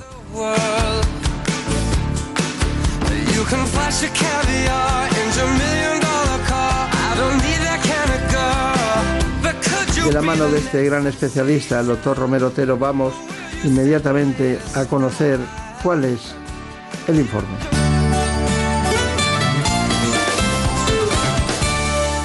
La próstata es una glándula masculina del tamaño de una nuez, situada debajo de la vejiga y atravesada por la uretra. Su función principal es producir el líquido seminal que transporta a los espermatozoides durante la eyaculación. Entre los posibles trastornos de esta glándula están la prostatitis, una inflamación que puede estar asociada o no a una infección bacteriana. La hiperplasia benigna, que es un aumento del tamaño de la glándula y aparece sobre todo en varones de edad avanzada, cuyo principal síntoma es la necesidad de orinar con frecuencia.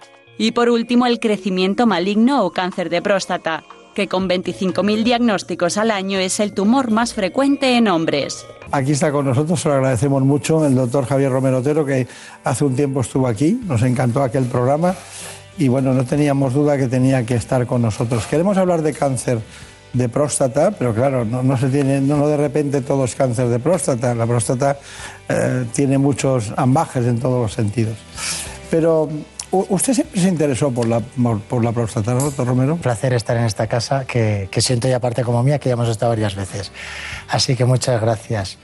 Eh, me pregunto- Usted se, se interesó mucho por la urología desde el principio, ¿no? Hizo un est- estudio en Estados Unidos, en el catering. En el Sloan Kettering Cancer Center, sí. Eh, en Memorias Sloan Kettering es eh, probablemente el hospital oncológico más importante en el mundo, el que dicta la forma en la que vamos diagnosticando y tratando a nuestros pacientes. Y cuando acabé mi formación el 12 de octubre, me fui a hacer un fellow en urooncología eh, en Nueva York, en Sloan Kettering, y luego ya volví, estuve en el 12 de octubre y ahora también dedico mi vida como responsable del servicio de Montepríncipe y Puerta del Sur en HM Hospitales.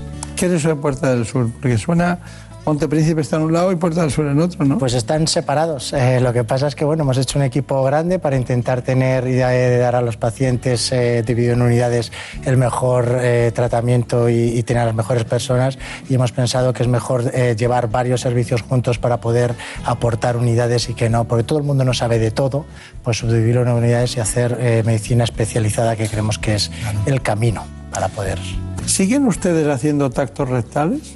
Seguimos haciendo tacto rectal y además el tacto rectal yo siempre digo que no es negociable, hay que hacerlo, porque el screening del cáncer de próstata se basa en el nivel de, un- de una proteína que medimos en sangre que se llama PSA y del tacto rectal. Y hay eh, hasta un 20% de tumores tienen un nivel de PSA normal y se diagnostican por el tacto rectal. Es decir, que el PSA no excluye hacer el tacto rectal y todas las, buenas, todas las guías de buena práctica clínica que tenemos en la Asociación Europea y Americana de Urología dicen que hay que hacerlo. Y eso no quiere decir que haya que hacerlo todos los años, quiere decir que hay que hacerlo la primera vez que sale el paciente y en función de cómo van las cosas. Muy bien, ¿y se puede detectar la enfermedad antes de que aparezcan síntomas? Eh, se puede y de hecho lo hacemos en el 80% de los pacientes por el screening. El screening del cáncer de próstata consiste en que eh, las- el varón va a la revisión, que debería ir a partir de los 50 años eh, si no tiene antecedentes o a partir de los 45 cuando se tiene un antecedente familiar de cáncer de próstata. Y entonces a todas esas personas les hacemos un tacto rectal y un análisis de sangre. En base a la información que da el tacto rectal, si notamos un nódulo, eh, algo sospechoso, una induración, eh, indicamos una biopsia o si el PSA No es exactamente así, pero para que la gente nos entienda, con los PSAs mayores de 4 son los que empiezan a dar problemas y menor de 4 es normal. Esto no es real, es, eh, hay que verlo porque el PSA depende del tamaño de la próstata, de la edad, de lo- muchas situaciones clínicas y hay que saber leerlo. Pero para que la gente nos entienda, un PSA menor de 4 por lo general es zona de seguridad, un PSA mayor de 4 es zona de estar alerta y decidir si hacemos biopsia o no. Usted que da clase en la Universidad del CEU, Pablo, da clases, ¿no? ¿Y en la Complutense de Madrid? En la Complutense. Sí, como lleve ese ritmo para dar la clase, no le pueden tomar apuntes, ¿eh? Eh, eh, hablamos es que es demoledor como... como- Hablamos bastante rápido, pero he de decir en mi, No, no digo que hable en mi descargo que la suelo hacer clara y no tengo muchas quejas. No, yo estoy seguro que está clara porque usted lo tiene muy... No, pero está muy concienciado de, de los tiempos, ¿no? En ese sentido, ¿no? Y lo cuenta brevemente, pero muy rápido. Así que no he podido tomar apuntes. Hoy, hoy no he podido tomar apuntes, pero me encanta tomar apuntes. Bueno, Marina, ¿qué es lo que querías preguntar? Doctor Romero, yo he, he habla- he oído hablar todo el rato de tacto rectal. ¿Hay algo para evitarlo? ¿Una ecografía, por ejemplo? no, no hay nada para evitarlo. Hay que hacer el tacto rectal. Como decía, no es negociable, se debe hacer porque hasta un 20% de los tumores se detectan con el tacto rectal. Sí es cierto y lleva razón que ahora hay pruebas que hacemos eh, no para evitar el tacto, pero sí para evitar la biopsia y para decidir a qué pacientes biopsiamos. Decíamos antes que el cáncer de próstata es muy frecuente y que hasta un 50% de los varones pueden tener un cáncer de próstata con 50 años para evitar un montón de biopsias que estábamos haciendo y el sobrediagnóstico eh, de este cáncer y seguido del sobrediagnóstico y un sobretratamiento, hemos empezado a hacer resonancias eh, magnéticas de la próstata eh, en las cuales hay que hacerlas con eh, una resonancia apropiada, mínimo 1,5 teslas, si fuesen 3 teslas mejor, un radiólogo que esté especializado y la resonancia magnética sí que ve tumores dentro de la próstata, cosa que la ecografía no. Con la resonancia vemos la zona donde hay una sospecha de que podamos tener un cáncer de próstata y en vez de hacer biopsias aleatorias como hacíamos antes, que a través del recto cogíamos y es como si una naranja le pego 12 pinchazos a ver si cojo una zona podrida, vamos y hacemos lo que se llama biopsia de fusión. La biopsia de fusión consiste en que nos sentamos con el radiólogo, planificamos la biopsia, vemos en qué zona queremos que está la zona podrida, la zona tumoral, para que nos entendamos, y dónde queremos dirigir nuestras biopsias y en medio a través del recto lo hacemos con una máquina de fusión porque la resonancia no se puede hacer transrectalmente ni se pueden hacer en vivo. Fusionamos la imagen de la resonancia con la ecografía y a través del perine biopsiamos esa zona que es más eh, probable que tenga un cáncer según la resonancia y luego hacemos biopsias aleatorias de las otras zonas. Hay que decir una cosa que es muy importante. Hay mucho cáncer de próstata indolente, ¿vale? El cáncer de próstata cuando se diagnostica en la biopsia se clasifica, se le pone una nota de un 2 a un 10 que se llama la escala de Gleason y aquí es al contrario que en el colegio, cuanta más nota es peor. Si tienes un Gleason 10, preocúpate porque es un tumor de alto riesgo, un Gleason de 6 hacia abajo es de bajo riesgo. Hoy en día los tumores de Gleason 6 que antes se trataban no los estamos tratando y los dejamos en vigilancia activa o los hacemos una terapia focal y solo tratamos esa zona. Pues la resonancia es muy buena porque la resonancia no ve Gleason 6, es decir, empieza a ver cuando hay Gleason 7 en adelante, con lo cual no hacemos biopsias para diagnosticar a pacientes de Gleason 6. Claro. Con lo cual ahorramos biopsias y ahorramos diagnósticos innecesarios a pacientes preocupados que tienen un Gleason 6 que le dices, usted tiene un cáncer pero no le vamos a tratar. Pues mire usted, no me lo hubiese diagnosticado porque a muchos de ellos se amargan la vida, les acabamos tratando por petición del paciente, no porque esté en riesgo oncológico. De la Marina Turia solo le había preguntado si sustituía la ecografía, podía sustituir al oral. ¿Y usted le ha contado? No. ¿La biopsia? ¿Le ha contado la resonancia magnética? No, no, sí está muy bien, es muy, es muy académico todo lo que va en línea. Pero hay una, hay una, una cuestión que es básica, ¿no? Que es que, ¿para qué es útil una biopsia de fusión? La biopsia de fusión, como decía, lo que nos permite es, con la ecografía se ve muy mal la próstata, la ecografía solo servía para vehiculizar biopsias. Uno metía el ecógrafo a través del recto, veía dónde estaba la glándula y aleatoriamente tomaba 12 pinchazos de la glándula. Ahora hacemos una resonancia tenemos la imagen de la resonancia, lo ve el radiólogo, solamente se ven además tumores, como decía Gleason 7 en adelante, se ven pocos Gleason 6, con lo cual vemos zonas que merece la pena diagnosticar. Vamos a hacer esa biopsia y entonces nos permite la biopsia de fusión biopsiar la zona tumoral que hemos marcado previamente con el patólogo y además biopsiar tumores que merece la pena diagnosticar porque son tumores que sí pondrán en riesgo la vida del paciente. Solo falta un detalle, que ella no se lo ha preguntado, pero muchas, seguro que se lo está pensando. ¿Qué significa Gleason? Gleason es la escala que he dicho que íbamos y lo clasificábamos de 2 a 10 y que cuanto más notas saques, al contrario que en el colegio. Es... No, no, pero ¿quién era Gleason? Gleason era un patólogo que lo que hizo fue clasificar el tumor de próstata como eh, tiene eh, diferentes patrones histológicos, daba una puntuación de 1 a 5 a un patrón y otra de 1 a 5 y los sumaba y por eso el mínimo es 2 y el máximo es 10. Y a partir de 6 para abajo es de bajo riesgo, 7 eh, es de riesgo intermedio, 8, 9 y 10 se considera de alto riesgo. Ahora sí. Ahora me quedo ya más tranquilo. Bueno, tenemos un informe de cáncer de próstata para ponernos todos en situación. Lo hace brillantemente, como siempre, Elena Fernández Puyol. El cáncer de próstata es uno de los tumores más comunes y temidos por los hombres a partir de los 50 años, aunque la incidencia máxima se suele registrar en torno a los 70. Con 25.000 casos al año es el tercer tipo de cáncer más frecuente en España tras los de pulmón y estómago. Sin embargo, sus posibilidades de curación aumentan hasta un 90% si se detecta a tiempo. En sus fases iniciales es posible aplicar tratamientos poco agresivos para el paciente, que mantienen su calidad de vida y minimizan los efectos secundarios. Pero para lograr este diagnóstico precoz, los hombres deben someterse a revisiones prostáticas, tengan o no antecedentes familiares.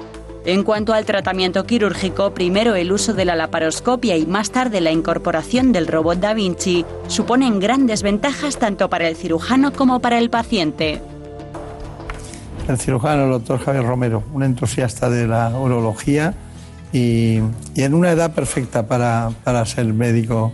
¿eh? El conocimiento está tiene un punto y luego uno ya puede seguir explotándolo en la línea que más le, gusta. ¿no? Eh, hemos llegado al robot Da Vinci. ¿Ustedes lo usan? Yo lo uso. A mí me parece una herramienta estupenda el robot Da Vinci. Pero em, en el robot Da Vinci es una herramienta fabulosa eh, que mejora la mayoría de los cirujanos, pero hay que decir que el robot Da Vinci no es imprescindible para hacer una buena cirugía de próstata. Es decir, lo importante aquí es el cirujano un cirujano que opera clásicamente abierto o un buen cirujano laparoscopista obtiene los mismos resultados que un buen cirujano robótico. Lo que ocurre es que el, Da Vinci mejora la mayoría de los cirujanos y hace que se puedan igualar por arriba los resultados. Con esto, ¿qué quiero decir? Una persona como yo que opero mucha próstata, eh, ya no porque yo sea mejor o peor, sino por un hábito de experiencia, la opero mejor que gente que tiene menos acceso a menos experiencia y que lo hace menos veces.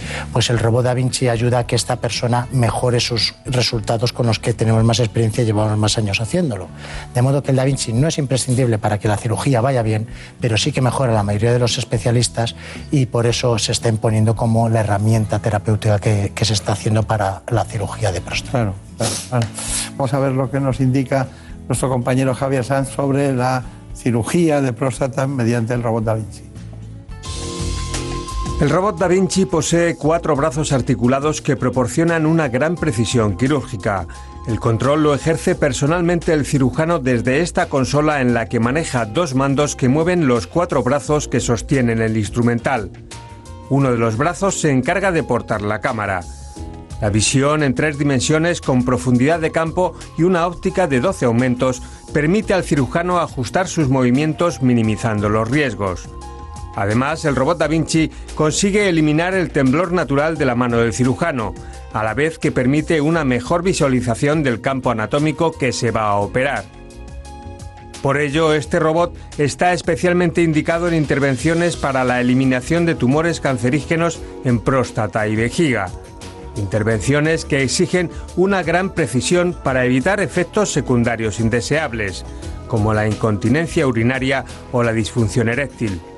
El cirujano también controla parte del instrumental con los pedales de la consola, mientras el personal de enfermería y los ayudantes se encargan de ir cambiando los instrumentos. Las imágenes se integran y procesan en el llamado carro de visión, de forma que están a la disposición de todo el equipo. La intervención puede grabarse y repasarse cuantas veces se quiera.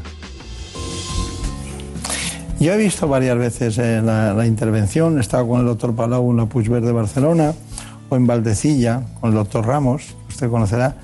Y bueno, eh, todos ustedes tienen un perfil de, de ese segmento de edad, ¿no? Que están entusiasmados con esto, pero claro, Marina me estaba diciendo, claro, eso está perfecto, es casi una perfección, ¿no? ¿Qué querías preguntar?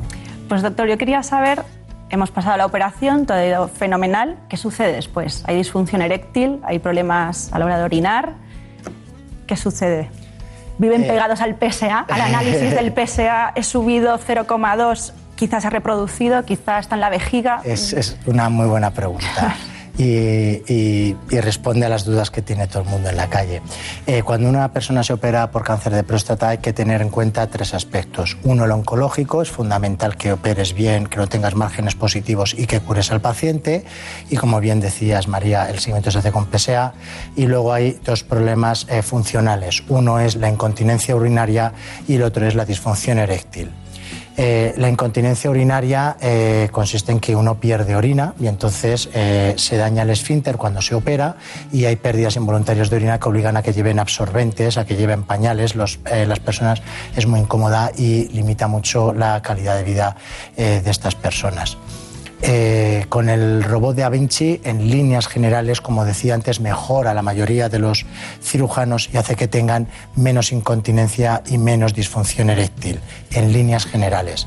Eh, pero mm, si mirásemos los datos globalmente, eh, tanto en términos de disfunción eréctil como de incontinencia urinaria, como eh, la gente que sigue haciendo cirugía abierta y laparoscópica suele ser gente que tiene mucha experiencia y sigue aferrada a su técnica, se están igualando los resultados. Pero probablemente esta gente que opera con robot, si no lo hiciese con robot, tendría peores resultados de disfunción eréctil y de, y de continencia urinaria. Cuando, eh, si miramos series globales y no de centros de excelencia o de cirujanos de excelencia, eh, hasta un 20% de los pacientes pueden tener pérdidas de orina. Pérdida de orina es que yo tenga que llevar una compresa. Con que lleve una es la definición de incontinencia porque eh, no llevo ninguna porque no tengo miedo a las pérdidas. Es decir, que un pad, un absorbente ya es incontinencia. Y en cuanto a la disfunción eréctil, no depende solamente de la técnica quirúrgica, depende también de eh, la función eréctil previa. Si una persona tiene 70 años, es diabético, es hipertenso, es obeso y ya va con la función eréctil tocada a la cirugía, eh, el problema no está en la cirugía, el problema está en que ese hombre ya iba tocado y es más difícil. Igualmente, personas eh, eh, que tengan factores de riesgo, que tengan una serie de connotaciones de condicionantes, quedan con más disfunción eréctil que otras que no lo tienen y que sean más jóvenes.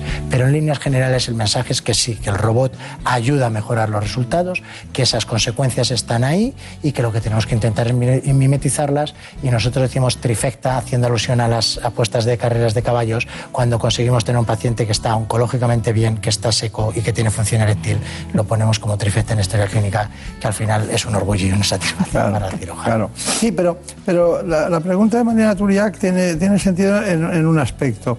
No aisladamente el robot, sino entre la laparoscopia para operar un cáncer de próstata y el robot Da Vinci, ¿en qué porcentaje hemos avanzado en esas dos alteraciones posteriores? Eh, Estamos, la- estoy apretando. No, está apretando y la pregunta es muy buena eh, y, y la respuesta eh, es la siguiente. Si nosotros cogemos los estudios de la literatura, los resultados son muy similares. El problema es que los que publicamos nuestros datos, por lo general estamos en centros de excelencia de alto volumen y cuando publicamos nuestros datos suelen ser, eh, solemos ser personas que hemos hecho cientos de estos. Es decir, yo cuando estuve en Sloan Kettering hicimos un estudio prospectivo comparando abierta, laparoscópica y robótica y en términos oncológicos de y misional eran iguales. Pero es que eh, abierto como Peter Escardino opera muy poca gente en el mundo y laparoscópico como Karim Tullier opera muy poca gente en el mundo.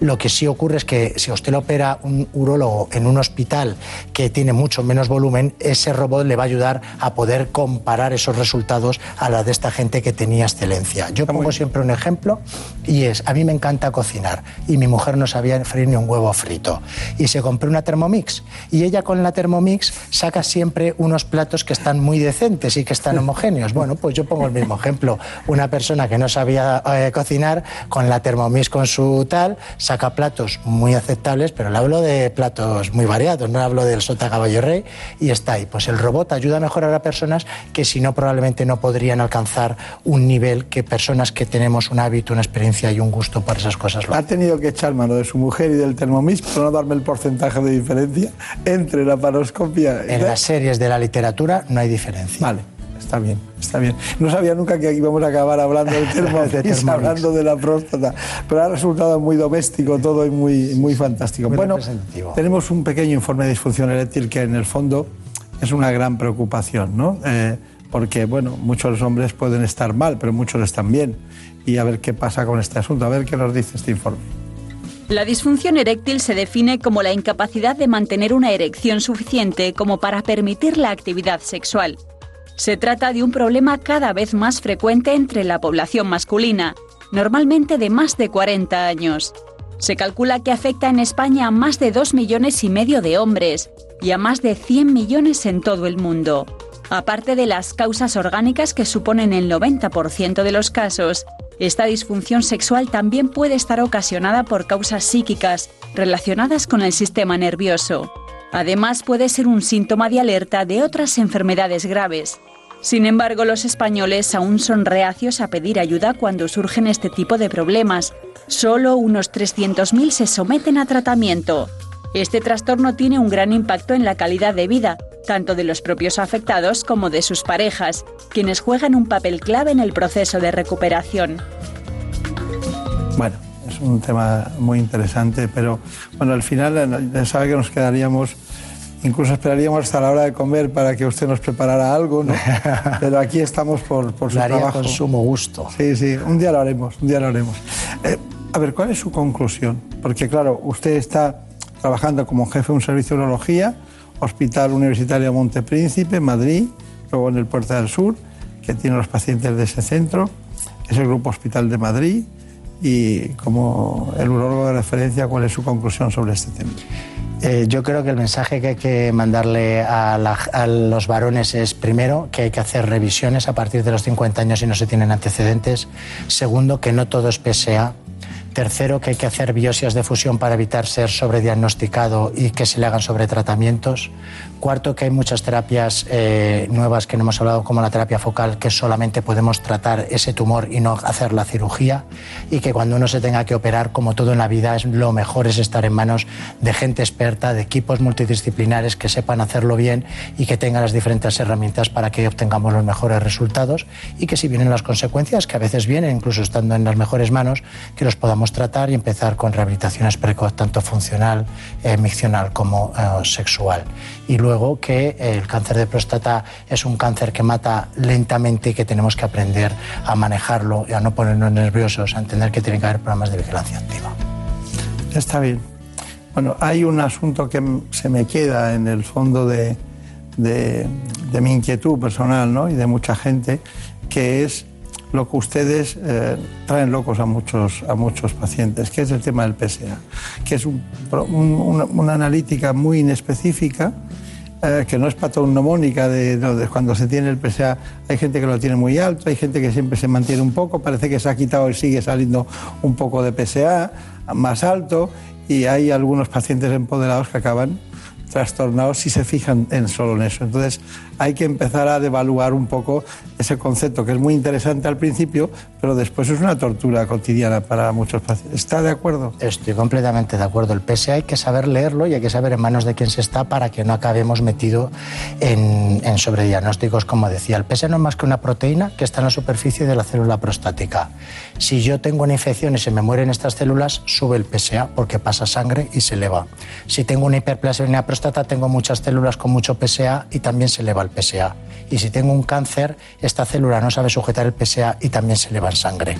De modo que las elevaciones de sangre de PSA son por muchos escenarios y por eso tenemos diferentes estrategias y no es solo el valor absoluto, es el valor de PSA en función de la edad, del tamaño de la próstata, de cómo viene de los años anteriores, de la cinética de la velocidad y del tacto rectal. Y por eso las decisiones deben estar en manos de gente experta que esté muy acostumbrado a tratar a muchos pacientes para que lo sepa leer y dar el mejor consejo a esos pacientes y no indicar biopsias que sean innecesarias.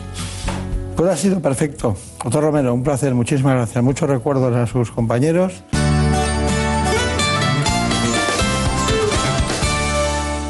Por un beso tuyo, contigo me voy.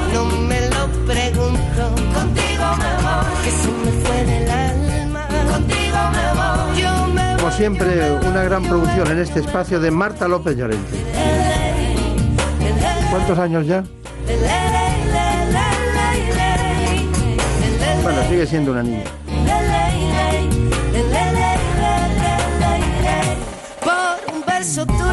Así que ya saben ustedes que también tenemos siempre la mejor realización posible, hoy de la mano de David Fernández.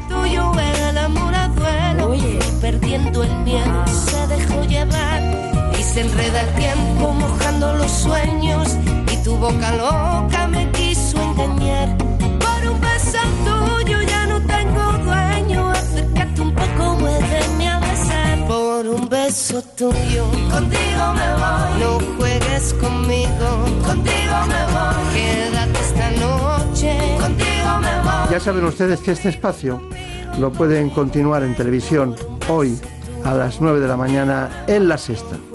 conmigo, contigo me voy. Quédate esta El programa ¿Qué me pasa, doctor? conmigo, Les espero dentro de un rato en la sexta. conmigo, conmigo, conmigo, ay. Les deseo que sean muy felices, que lo pasen muy bien. Feliz fin de semana. por un beso tuyo, contigo me voy. No me Que se me fue del alma, contigo me voy. Yo me voy, yo me voy, yo me voy, yo me voy.